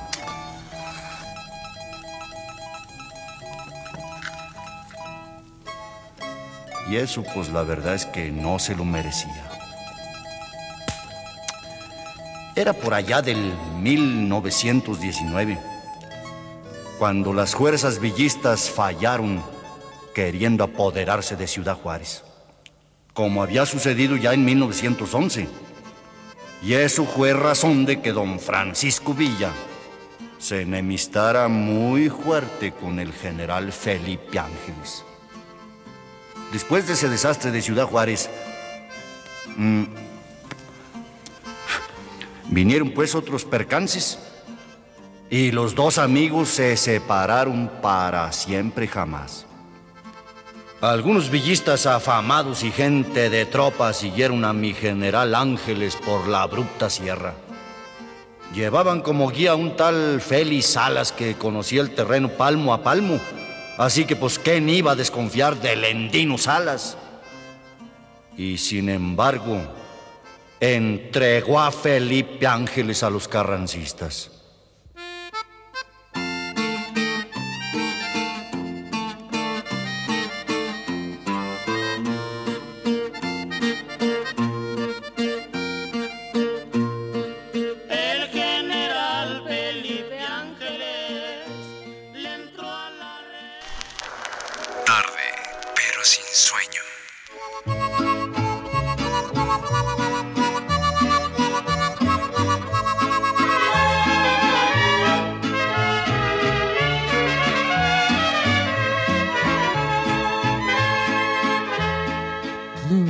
Años tenía Martina cuando su amor me entregó.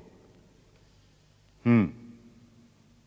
A los 16 cumplidos, una traición me jugó. Estaban en la conquista cuando el marido llegó. ¿Qué estás haciendo, Martina, que no estás en tu color? Aquí me he estado sentada, no me he podido dormir. Si me tienes desconfianza, no te separes de mí. ¿De quién es esa pistola? ¿De quién es ese reloj? ¿De quién es ese caballo que en el corral relinchó?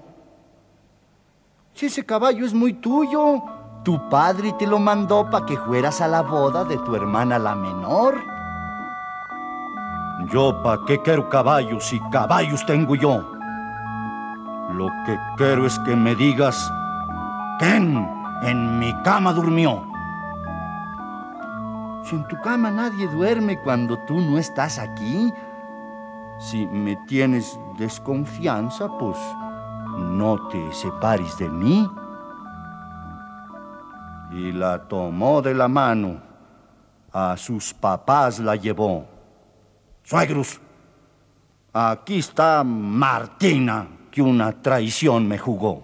y la tomó de la mano, a sus papás la llevó. Suegros, aquí está Martina, que una traición me jugó. Llévatela tú, mi yerno. La iglesia te la entregó.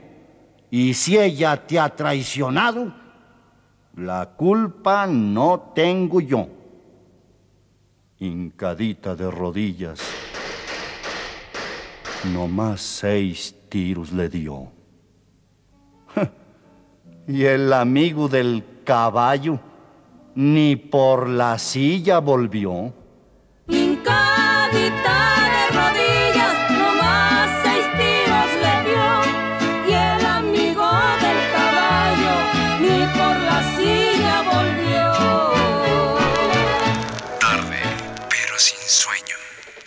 Estamos de vuelta en tarde, pero sin sueño. Nos habló el señor Bernardino, la señora Bernardina, perdón, de Tlaxcala. Muchas felicidades por todos sus logros. Gracias, señora Bernardina.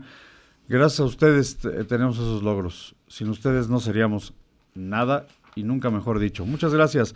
Y la señora Ángeles. Hola Ángeles, ¿cómo estás? Dice, felicidades por su programa. Está muy contenta escuchándolos. Un programa muy divertido. Hay mucho de dónde tomar. Les mando un afectuoso saludo a Pepe y todos en cabina. Cualquier canción que me dediquen está bien. La maquinita nos pide, no sé si tú nos las pediste Ángeles, o alguien metió mano y hay mano negra. Oye, postdata, ya no muelen a mi marido. Ya dejen en paz a mi marido. Gracias por defenderme. Pues nada más porque están en público. No, es cierto. Muy bien, Ángeles. Está bien, ya no diremos nada. En teatro ha actuado en más de 30 obras. En 30 obras de teatro y, y hizo 50 películas. Imagínate, actuó con Silvia Pinal en Hello Dolly. Hello, Dolly. El musical de Silvia Pinal. 1996. Con ese, con ese musical estrenaron los teatros Silvia Pinal. Sí. Fue, fue la temporada en que Silvia eh, fue empresaria teatral por Así un es. buen rato, ¿no? Sí, sí, sí. La que nos decías tú del cartero este, en, mil- en Fíjate, 2013. Y fue premiado por la Asociación de Cronistas y Periodistas. Y luego, Por esa- por esa obra. y luego un Picasso en 2016. ¿Cuántos Así años? Picasso. ¿Cuán- ¿Cuántos años tenía? En 2016. Ya eh, tenía 90 y, no, al- no, nació en, 2016, 90 y- 92 años. Tenía no- 92 años y seguía actuando. En 2009 participó en 12 hombres en pugna, que es una obra de, de Broadway, que es extraordinaria obra de teatro. Extra, a mí no me tocó verla con él. Este, ¿para qué te digo mentiras? Pero la obra es impresionante. No pasa, todo pasa en un salón. Y son 12 hombres que están buscando el poder político. Nombrar al, al siguiente. el- ajá. Y todo pasa en un salón. Y es unas discusiones maravillosas. O sea, el texto es extraordinario. A mí me tocó verla con eh, eh, Víctor Trujillo, eh, ay, este Armendaris Junior. Junior. Este, eh, ¿quién más estaba? Eh, Rafael Sánchez Navarro. Pues muy buenos actores. ¿no? Un reparto maravilloso. Y la obra es impresionante. Y, Y, es y un dur- y escenario. duró, duró un buen tiempo. La de 12 hombres en pugna fue una obra que duró película. muy, muy buen tiempo. Fue película también. Es tan buena que la hicieron película. 12 Fíjate, gana, su primer premio lo gana por la obra Zona Intermedia de Emilio Carballido. Le, a mí me toca, fíjate, hacer un documental de Emilio Carballido. Ok. Y me fui a su casa, de, de- estaba lleno de gatos, ahí en, eh, en la avenida 3. Ok. En avenida 1, no me acuerdo, ahí en San Pedro de los Pilos, Pinos, en la Ciudad de México, y luego me fui a su casa a Jalapa, Veracruz. Ok. Lo estuvimos acompañando varias veces, vimos, lo grabamos en sus obras, todo padrísimo. En una Emilio. serie que se llamaba A Escena. A escena. Ok. De don Emilio Carballido, uno de los grandes maestros de teatro. Así es. 40, telenovelas. 40 telenovelas, pero de, esta, de este trofeo este, se, se gana la diosa Xochipili, que realmente tendría que haber sido en bronce, pero yo creo que no se alcanzó en esa entrega y se la dieron de yeso, con la promesa de cambiársela por la de bronce. Y nunca se la dieron. Tiene Nunca se la dieron. 97 años y sigue con su estatua de, de yeso. 40 telenovelas, este, las históricas y eh, ya la verdad es que las últimas, no sé, no sé si valen la pena, pero nos habló un señor que a lo mejor ustedes conocen y si no lo conocen los invitamos a que lo escuchen en las mañanas, Maurilio Izúcar. Maurilio, qué gusto. Buenas noches, les mando un gran abrazo y gran saludo. Excelente programa, escuchando estos corridos. Qué manera de interpretación. Esta es mi tierra. Saludos a los tres mosqueteros de la noche y del conocimiento musical. Eso. Oh, gracias. Gracias, Maurilio. Sigue siendo barbero hasta de noche. Qué barbaridad. Oye, y D'Artagnan está en el este. D'Artagnan está en el. En los controles. Los en el teléfono. En el En el teléfono. teléfono. Este, un maestro de Izúcar de Matamoros. Saludos para todos y muchas felicidades. Gracias, maestro. ¿Qué tal si te parece la muerte Zapata? Escuchemos la ya se me ya me, ya se me La robaron muerte mi- Zapata es, es larga. Escuchemos la muerte de Zapata y regresamos. Tarde, pero sin sueño.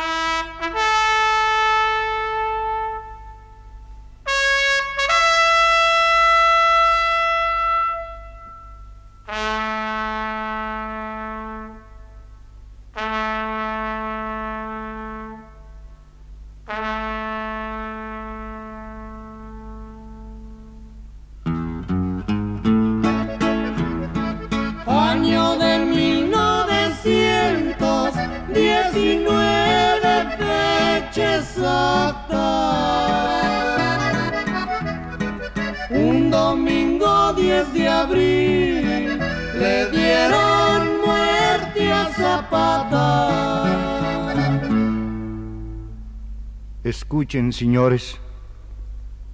Oigan el corrido de un triste acontecimiento.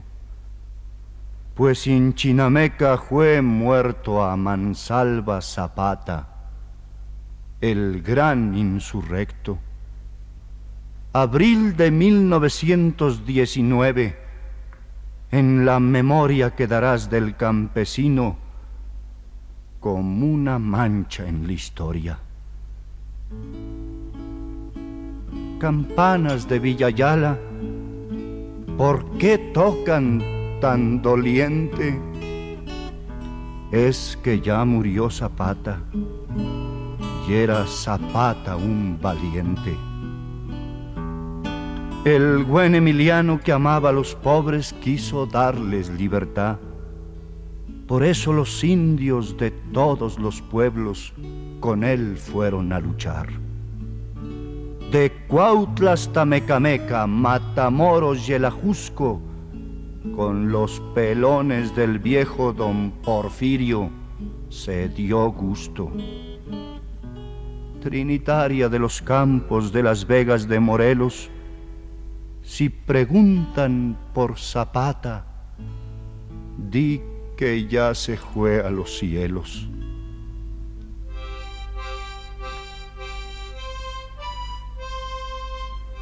Le dijo Zapata a don Pancho Madero cuando ya era gobernante, si no das las tierras, verás a los indios de nuevo entrarle al combate.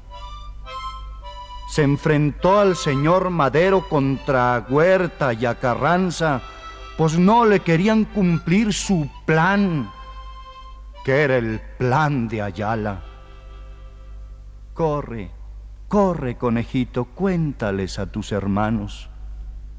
Ya murió el señor Zapata, el coco de los tiranos.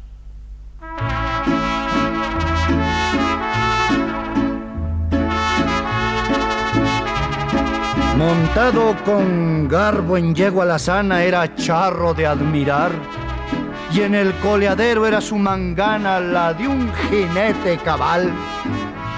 Toca la charanga un son de los meros abajeños. Rueda un toro por la arena, pues Zapata es de los buenos. Una rana en un charquito cantaba en su serenata. ¿Dónde hubo un charro mejor que mi general Zapata? Con mucho entusiasmo aplaude la gente y hartas niñas concurrieron que el jefe Zapata y sus generales donde quiera se lucieron. Con jaripeo celebraba su victoria en la refriega y entre los meros urianos, que es un charro, nadie lo niega. Camino de Huehuetoca preguntaba así un turpial caminante, ¿qué se hizo del famoso caporal? Nació entre los pobres, vivió entre los pobres y por ellos combatía. No quiero riquezas. Yo no quiero honores. A todos así decía. En la toma de Jojutla dice a un mayor de su gente, tráete al general García que le entre conmigo al frente. A la sombra de un guayabo cantaban dos chapulines. Ya murió el señor Zapata terror de los gachupines.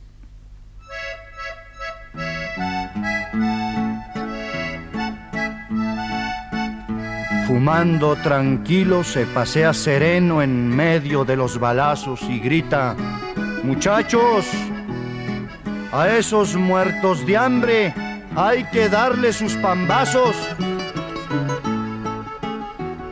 Cuando acaba la refriega, perdona a los prisioneros. A los heridos los cura y a los pobres da dinero. Estrellita que en las noches te prendes de aquellos picos. ¿Dónde está el jefe Zapata que era azote de los ricos? Cuando yo haya muerto, dice a un subalterno, les dirás a los muchachos, con el arma en la mano defiendan su ejido, como deben ser los machos. Dice a su fiel asistente cuando andaba por las sierras, mientras yo viva, los indios serán dueños de sus tierras amapolita olorosa de las lomas de Guerrero, no volverás a ver nunca al famoso guerrillero.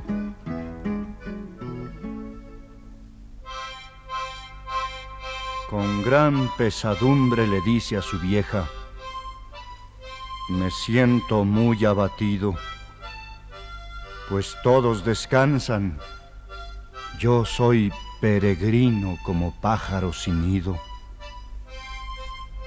Generales van y vienen, disque para apaciguarlo, y no pudiendo a la buena, un plan ponen para engañarlo. Canta, canta, gorrioncito, di en tu canción melodiosa. Cayó el general Zapata en forma muy alevosa.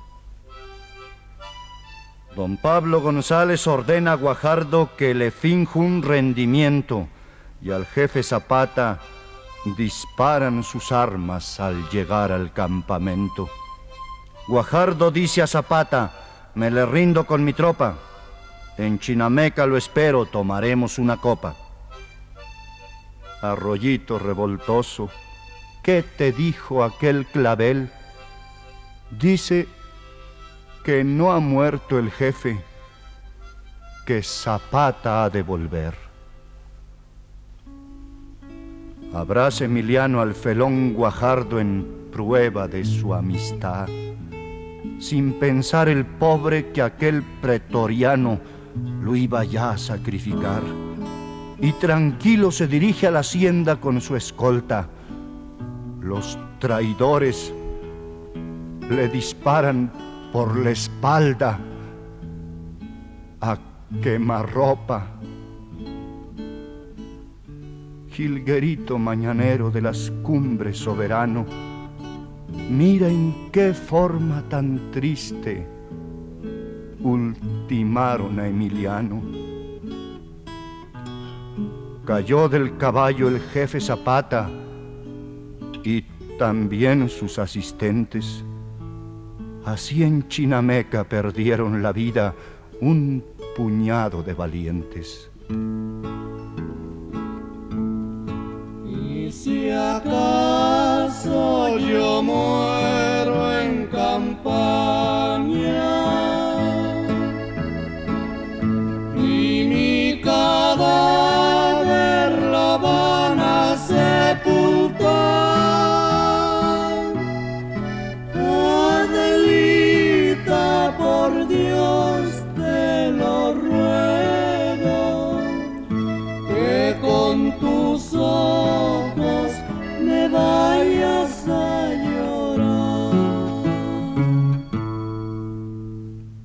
Señores, ya me despido. Que no tengan novedad. Cual héroe murió Zapata por dar tierra y libertad. A la orilla de un camino había una blanca azucena. A la tumba de Zapata la llevé como una ofrenda. Estamos de vuelta en tarde, pero sin sueño, después de oír la muerte del general Zapata.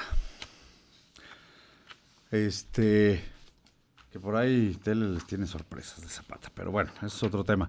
Eh, estamos hablando de Ignacio López Tarso. Fíjate que ahorita que hablábamos de Zapata, Zapata tiene una relevancia en Puebla impresionante. Mucha. Nosotros ahorita estamos haciendo una investigación de lo que fue Zapata en la Mixteca Ujú. Y del mito de Zapata. Del mito de Zapata. Era- va a estar interesante. Yo creo que va a ser una joya. Espero que sí. Porque eh, se conoce muy poco de Zapata en Puebla. O sea, todo el mundo hablas de Zapata e inmediatamente es Morelos. Pero realmente Zapata, gran parte de su actuación la tiene en Puebla.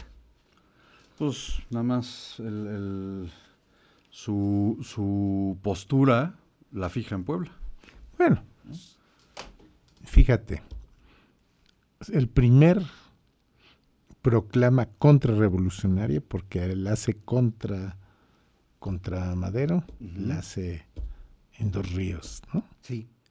Luego hace el plan de Ayala, está aquí en Puebla. Así es. El primer reparto agrario se hace aquí en Puebla. Toma cuatro veces la ciudad de Puebla. Así es. Toma Tlisco.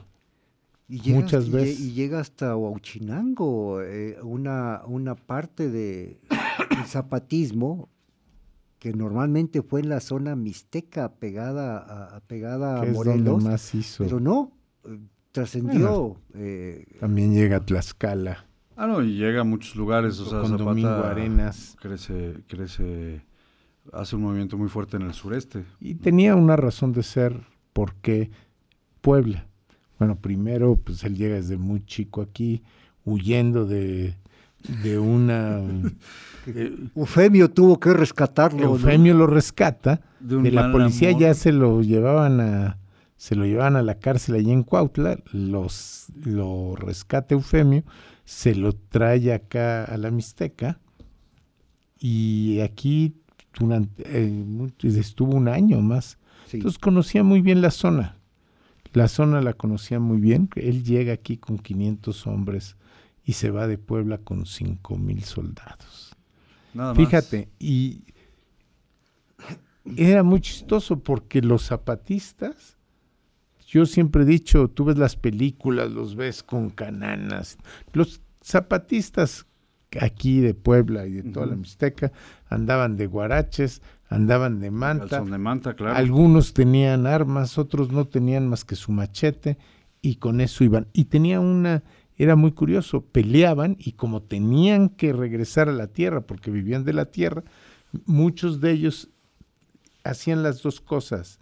Eran zapatistas. Lo- lo- y los además- soldados campesinos. Y ¿no? eran campesinos. Así es. Es muy interesante toda la investigación. Ten- tiene, tiene razón El el, maestro. maestro. donde hay todo un todo una controversia si era Zapata el que estaba muerto o no. Lo que sí es que Zapata vive. Así es.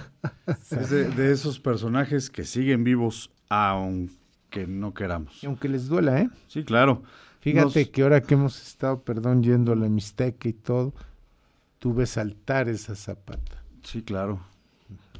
Es un personaje muy importante en la zona, ¿no? Este, en el país y en la historia. Nos, nos habla la señora Marta Ramos de San Juan Ocotlán. Felicidades por su programa. Estoy disfrutando mucho su programa dedicado a López Tarso. Espero que puedan hablar de su película El Gallo de Oro que hizo junto a Lucha Villa.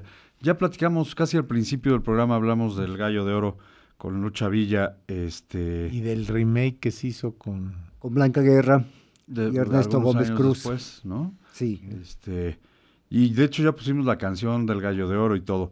Muchas gracias, señora. Qué bueno que nos escucha Marta Ramos de San Juan Ocotlán. Este, pero bueno, nos falta hablar ahora sí que del chisme, ¿no? De su, de, de su vida amorosa. Cuéntanos, La cuéntanos. vida amorosa. Cuando estudiaba en Bellas Artes y participaba en el teatro estudiantil, este López Tarso, eh, eh, pues no traía ni para los camiones. ¿no?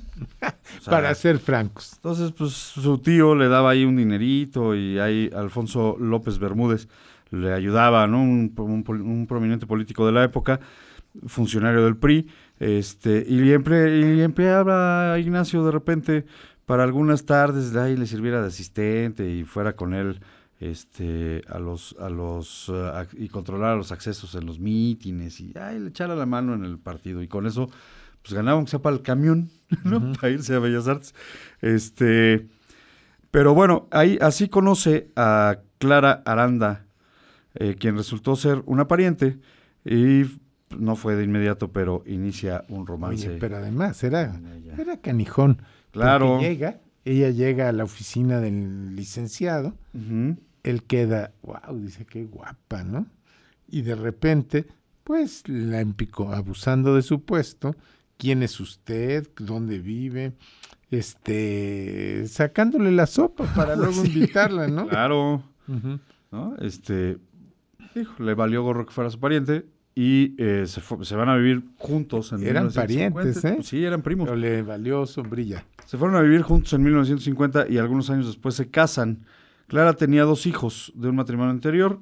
Ignacio los acepta como suyos y, tu- y con ella tuvo tres hijos, aparte de los dos que ella ya tenía.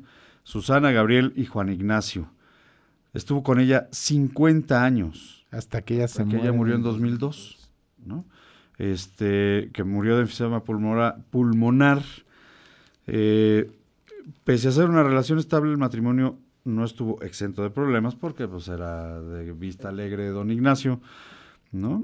Y como se ausentaba largas temporadas por las obras de teatro, Ella le recriminaba que ni en los nacimientos de sus hijos estuvo. No, ah, pues, estaba yo en el teatro.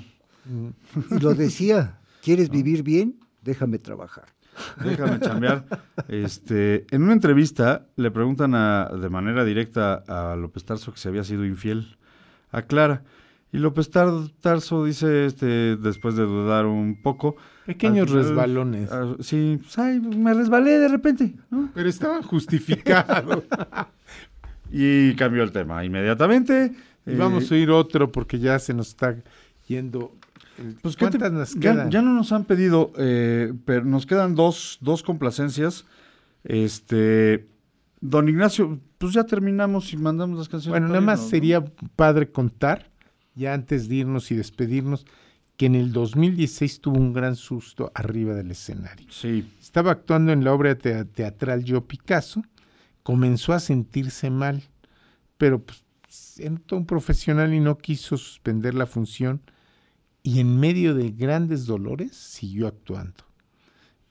Acabando la obra tuvo que ser hospitalizado de urgencia y tenía pólipos intestinales y un tumor canceroso. Fue intervenido quirúrgi- quirúrgicamente se le cortó parte del intestino y se le retiró el tumor. Así es. Salió bien, dos semanas después, contra toda indicación médica, regresó a seguir la obra, donde fue ovacionado de pie por el público y sus compañeros. Con esa, con esa historia tan bonita creo que es, Así es. importante pues terminar. Terminamos y sigue de pie, ¿no? Tiene 97 años y dice que a él le gustaría ser recordado sencillo, simplemente que me recuerden, como actor o como persona, pero que me recuerden. Pues muchas gracias a todos ustedes. Gracias por escucharnos. Esperamos vernos. tarde, pero sin sueño. Y esperamos estar aquí, que nos acompañen. La, siguiente semana. el lunes que entra, por aquí los- nos escuchamos. Los dejamos con la maquinita y el mayor de los dorados. Muchas gracias. Oye, y si alcanza, A ver. si alcanza, estaría muy bien que pusiéramos la de Yo soy el corrido. Va, me parece. Entonces cerramos con eh, la maquinita, el mayor de los dorados y yo soy el corrido. Muchas gracias. Terminando a Ignacio López Tarso, lo dejamos con las peticiones de nuestros amigos de la Secretaría de Gobernación. Nos escuchamos el próximo lunes, Fer. Gracias. Gracias, Ángel, gracias. Gracias, gracias, buenas Dani. noches a gracias. Gracias, buenas noches. A la Gracias a todos ustedes por acompañarnos en tarde. Pero sin sueño. Hasta el lunes. Próximo lunes. Tarde, pero sin sueño.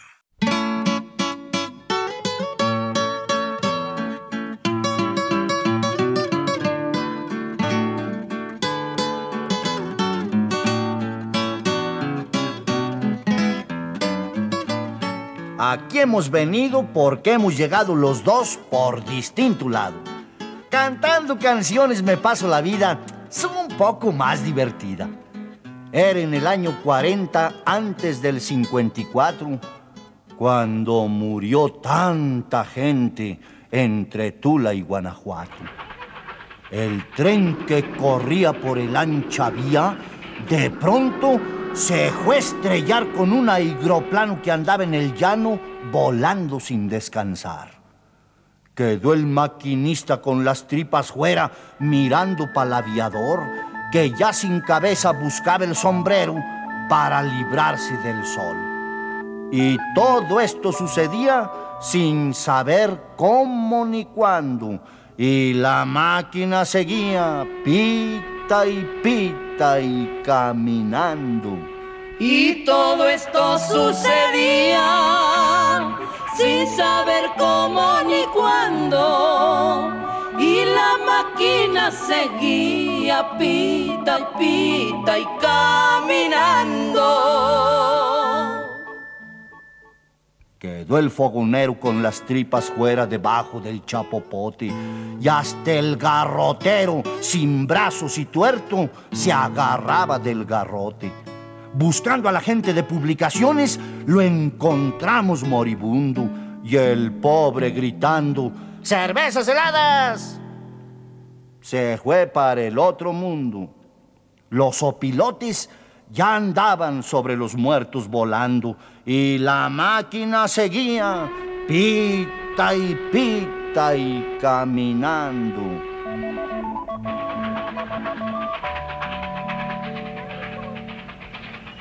Y la máquina seguía pita, pita y caminando. Llegó la Cruz Roja, llegó la Cruz Blanca y a auxiliar a los heridos. Y allí se encontraron que todos los muertos de miedo ya habían corrido. Toditos los muertos salieron huyendo en tan críticos instantes que ha habido dijunto que lo han encontrado cuatro leguas adelante. Y en una zanja los muertos solitos iban echando.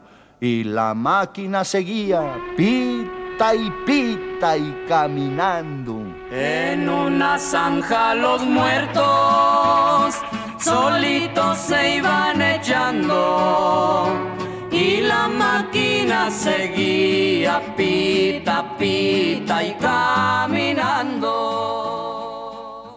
Llegó en un fotingo don Maximiliano, que entonces era gobernante, y allí se ha encontrado un pobre gendarme gritando, ¡Alto! ¡Y adelante! Don Maximiliano vio el pulman abierto y a comer se metió al punto. Y allí el cocinero le sirvió al instante los hígados de un difunto. Y todo esto sucedía sin saber cómo ni cuándo, hombre. Y la máquina seguía pita y pita y caminando. Y aquí yo termino de narrar la historia para no cansar ustedes. Mas rueguen al cielo por los que murieron, hombres, niños y mujeres. Al recordar tanto muerto nos retiramos llorando, porque la máquina sigue pita y pita y caminando. Porque la máquina sigue pita, pita y caminando.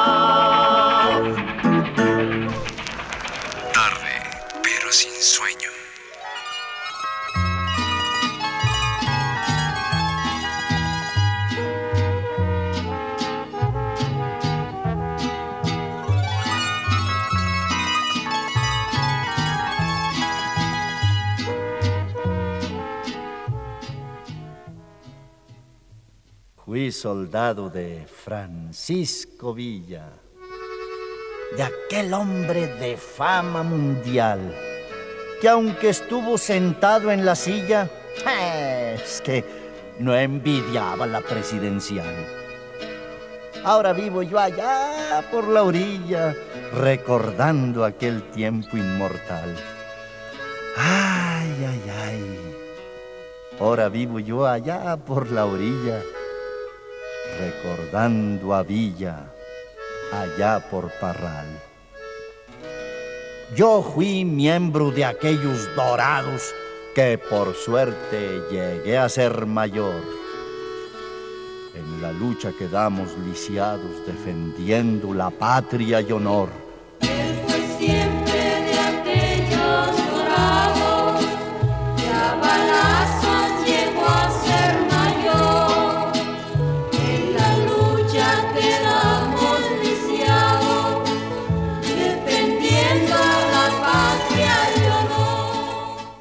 Hoy, hoy recuerdo los tiempos pasados que peleamos contra el invasor. Ay, ay, ay.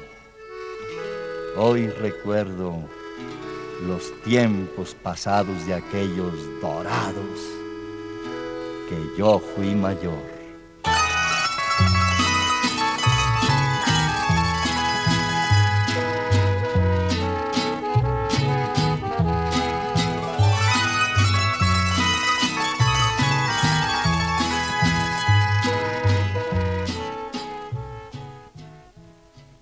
Mi caballo que tanto montaba en Jiménez, la muerte encontró.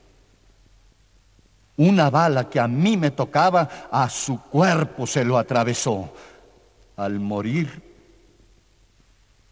de dolor relinchaba.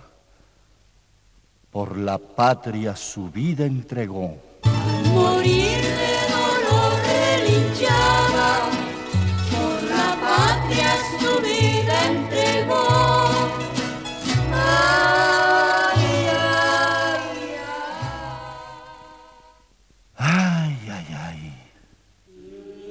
Al morir, de dolor relinchaba.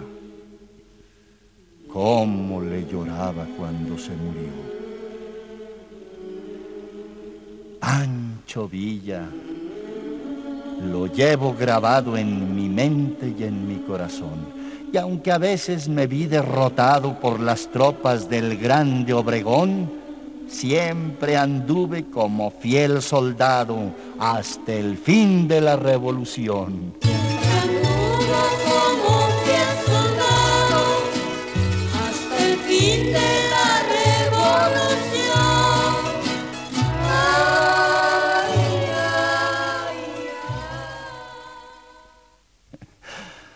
Ay, ay, ay. Siempre anduve como fiel soldado que tanto ha luchado al pie del cañón.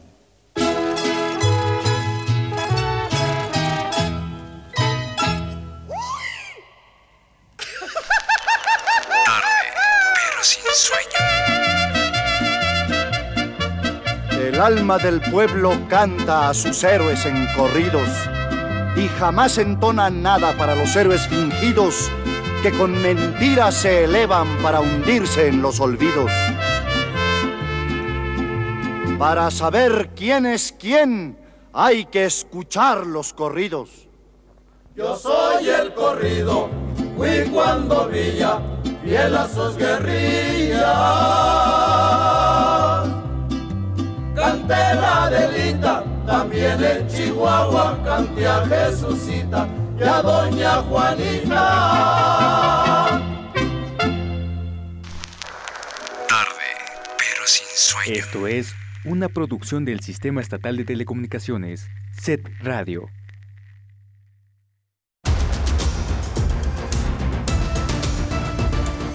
Set Radio 105.9 presentó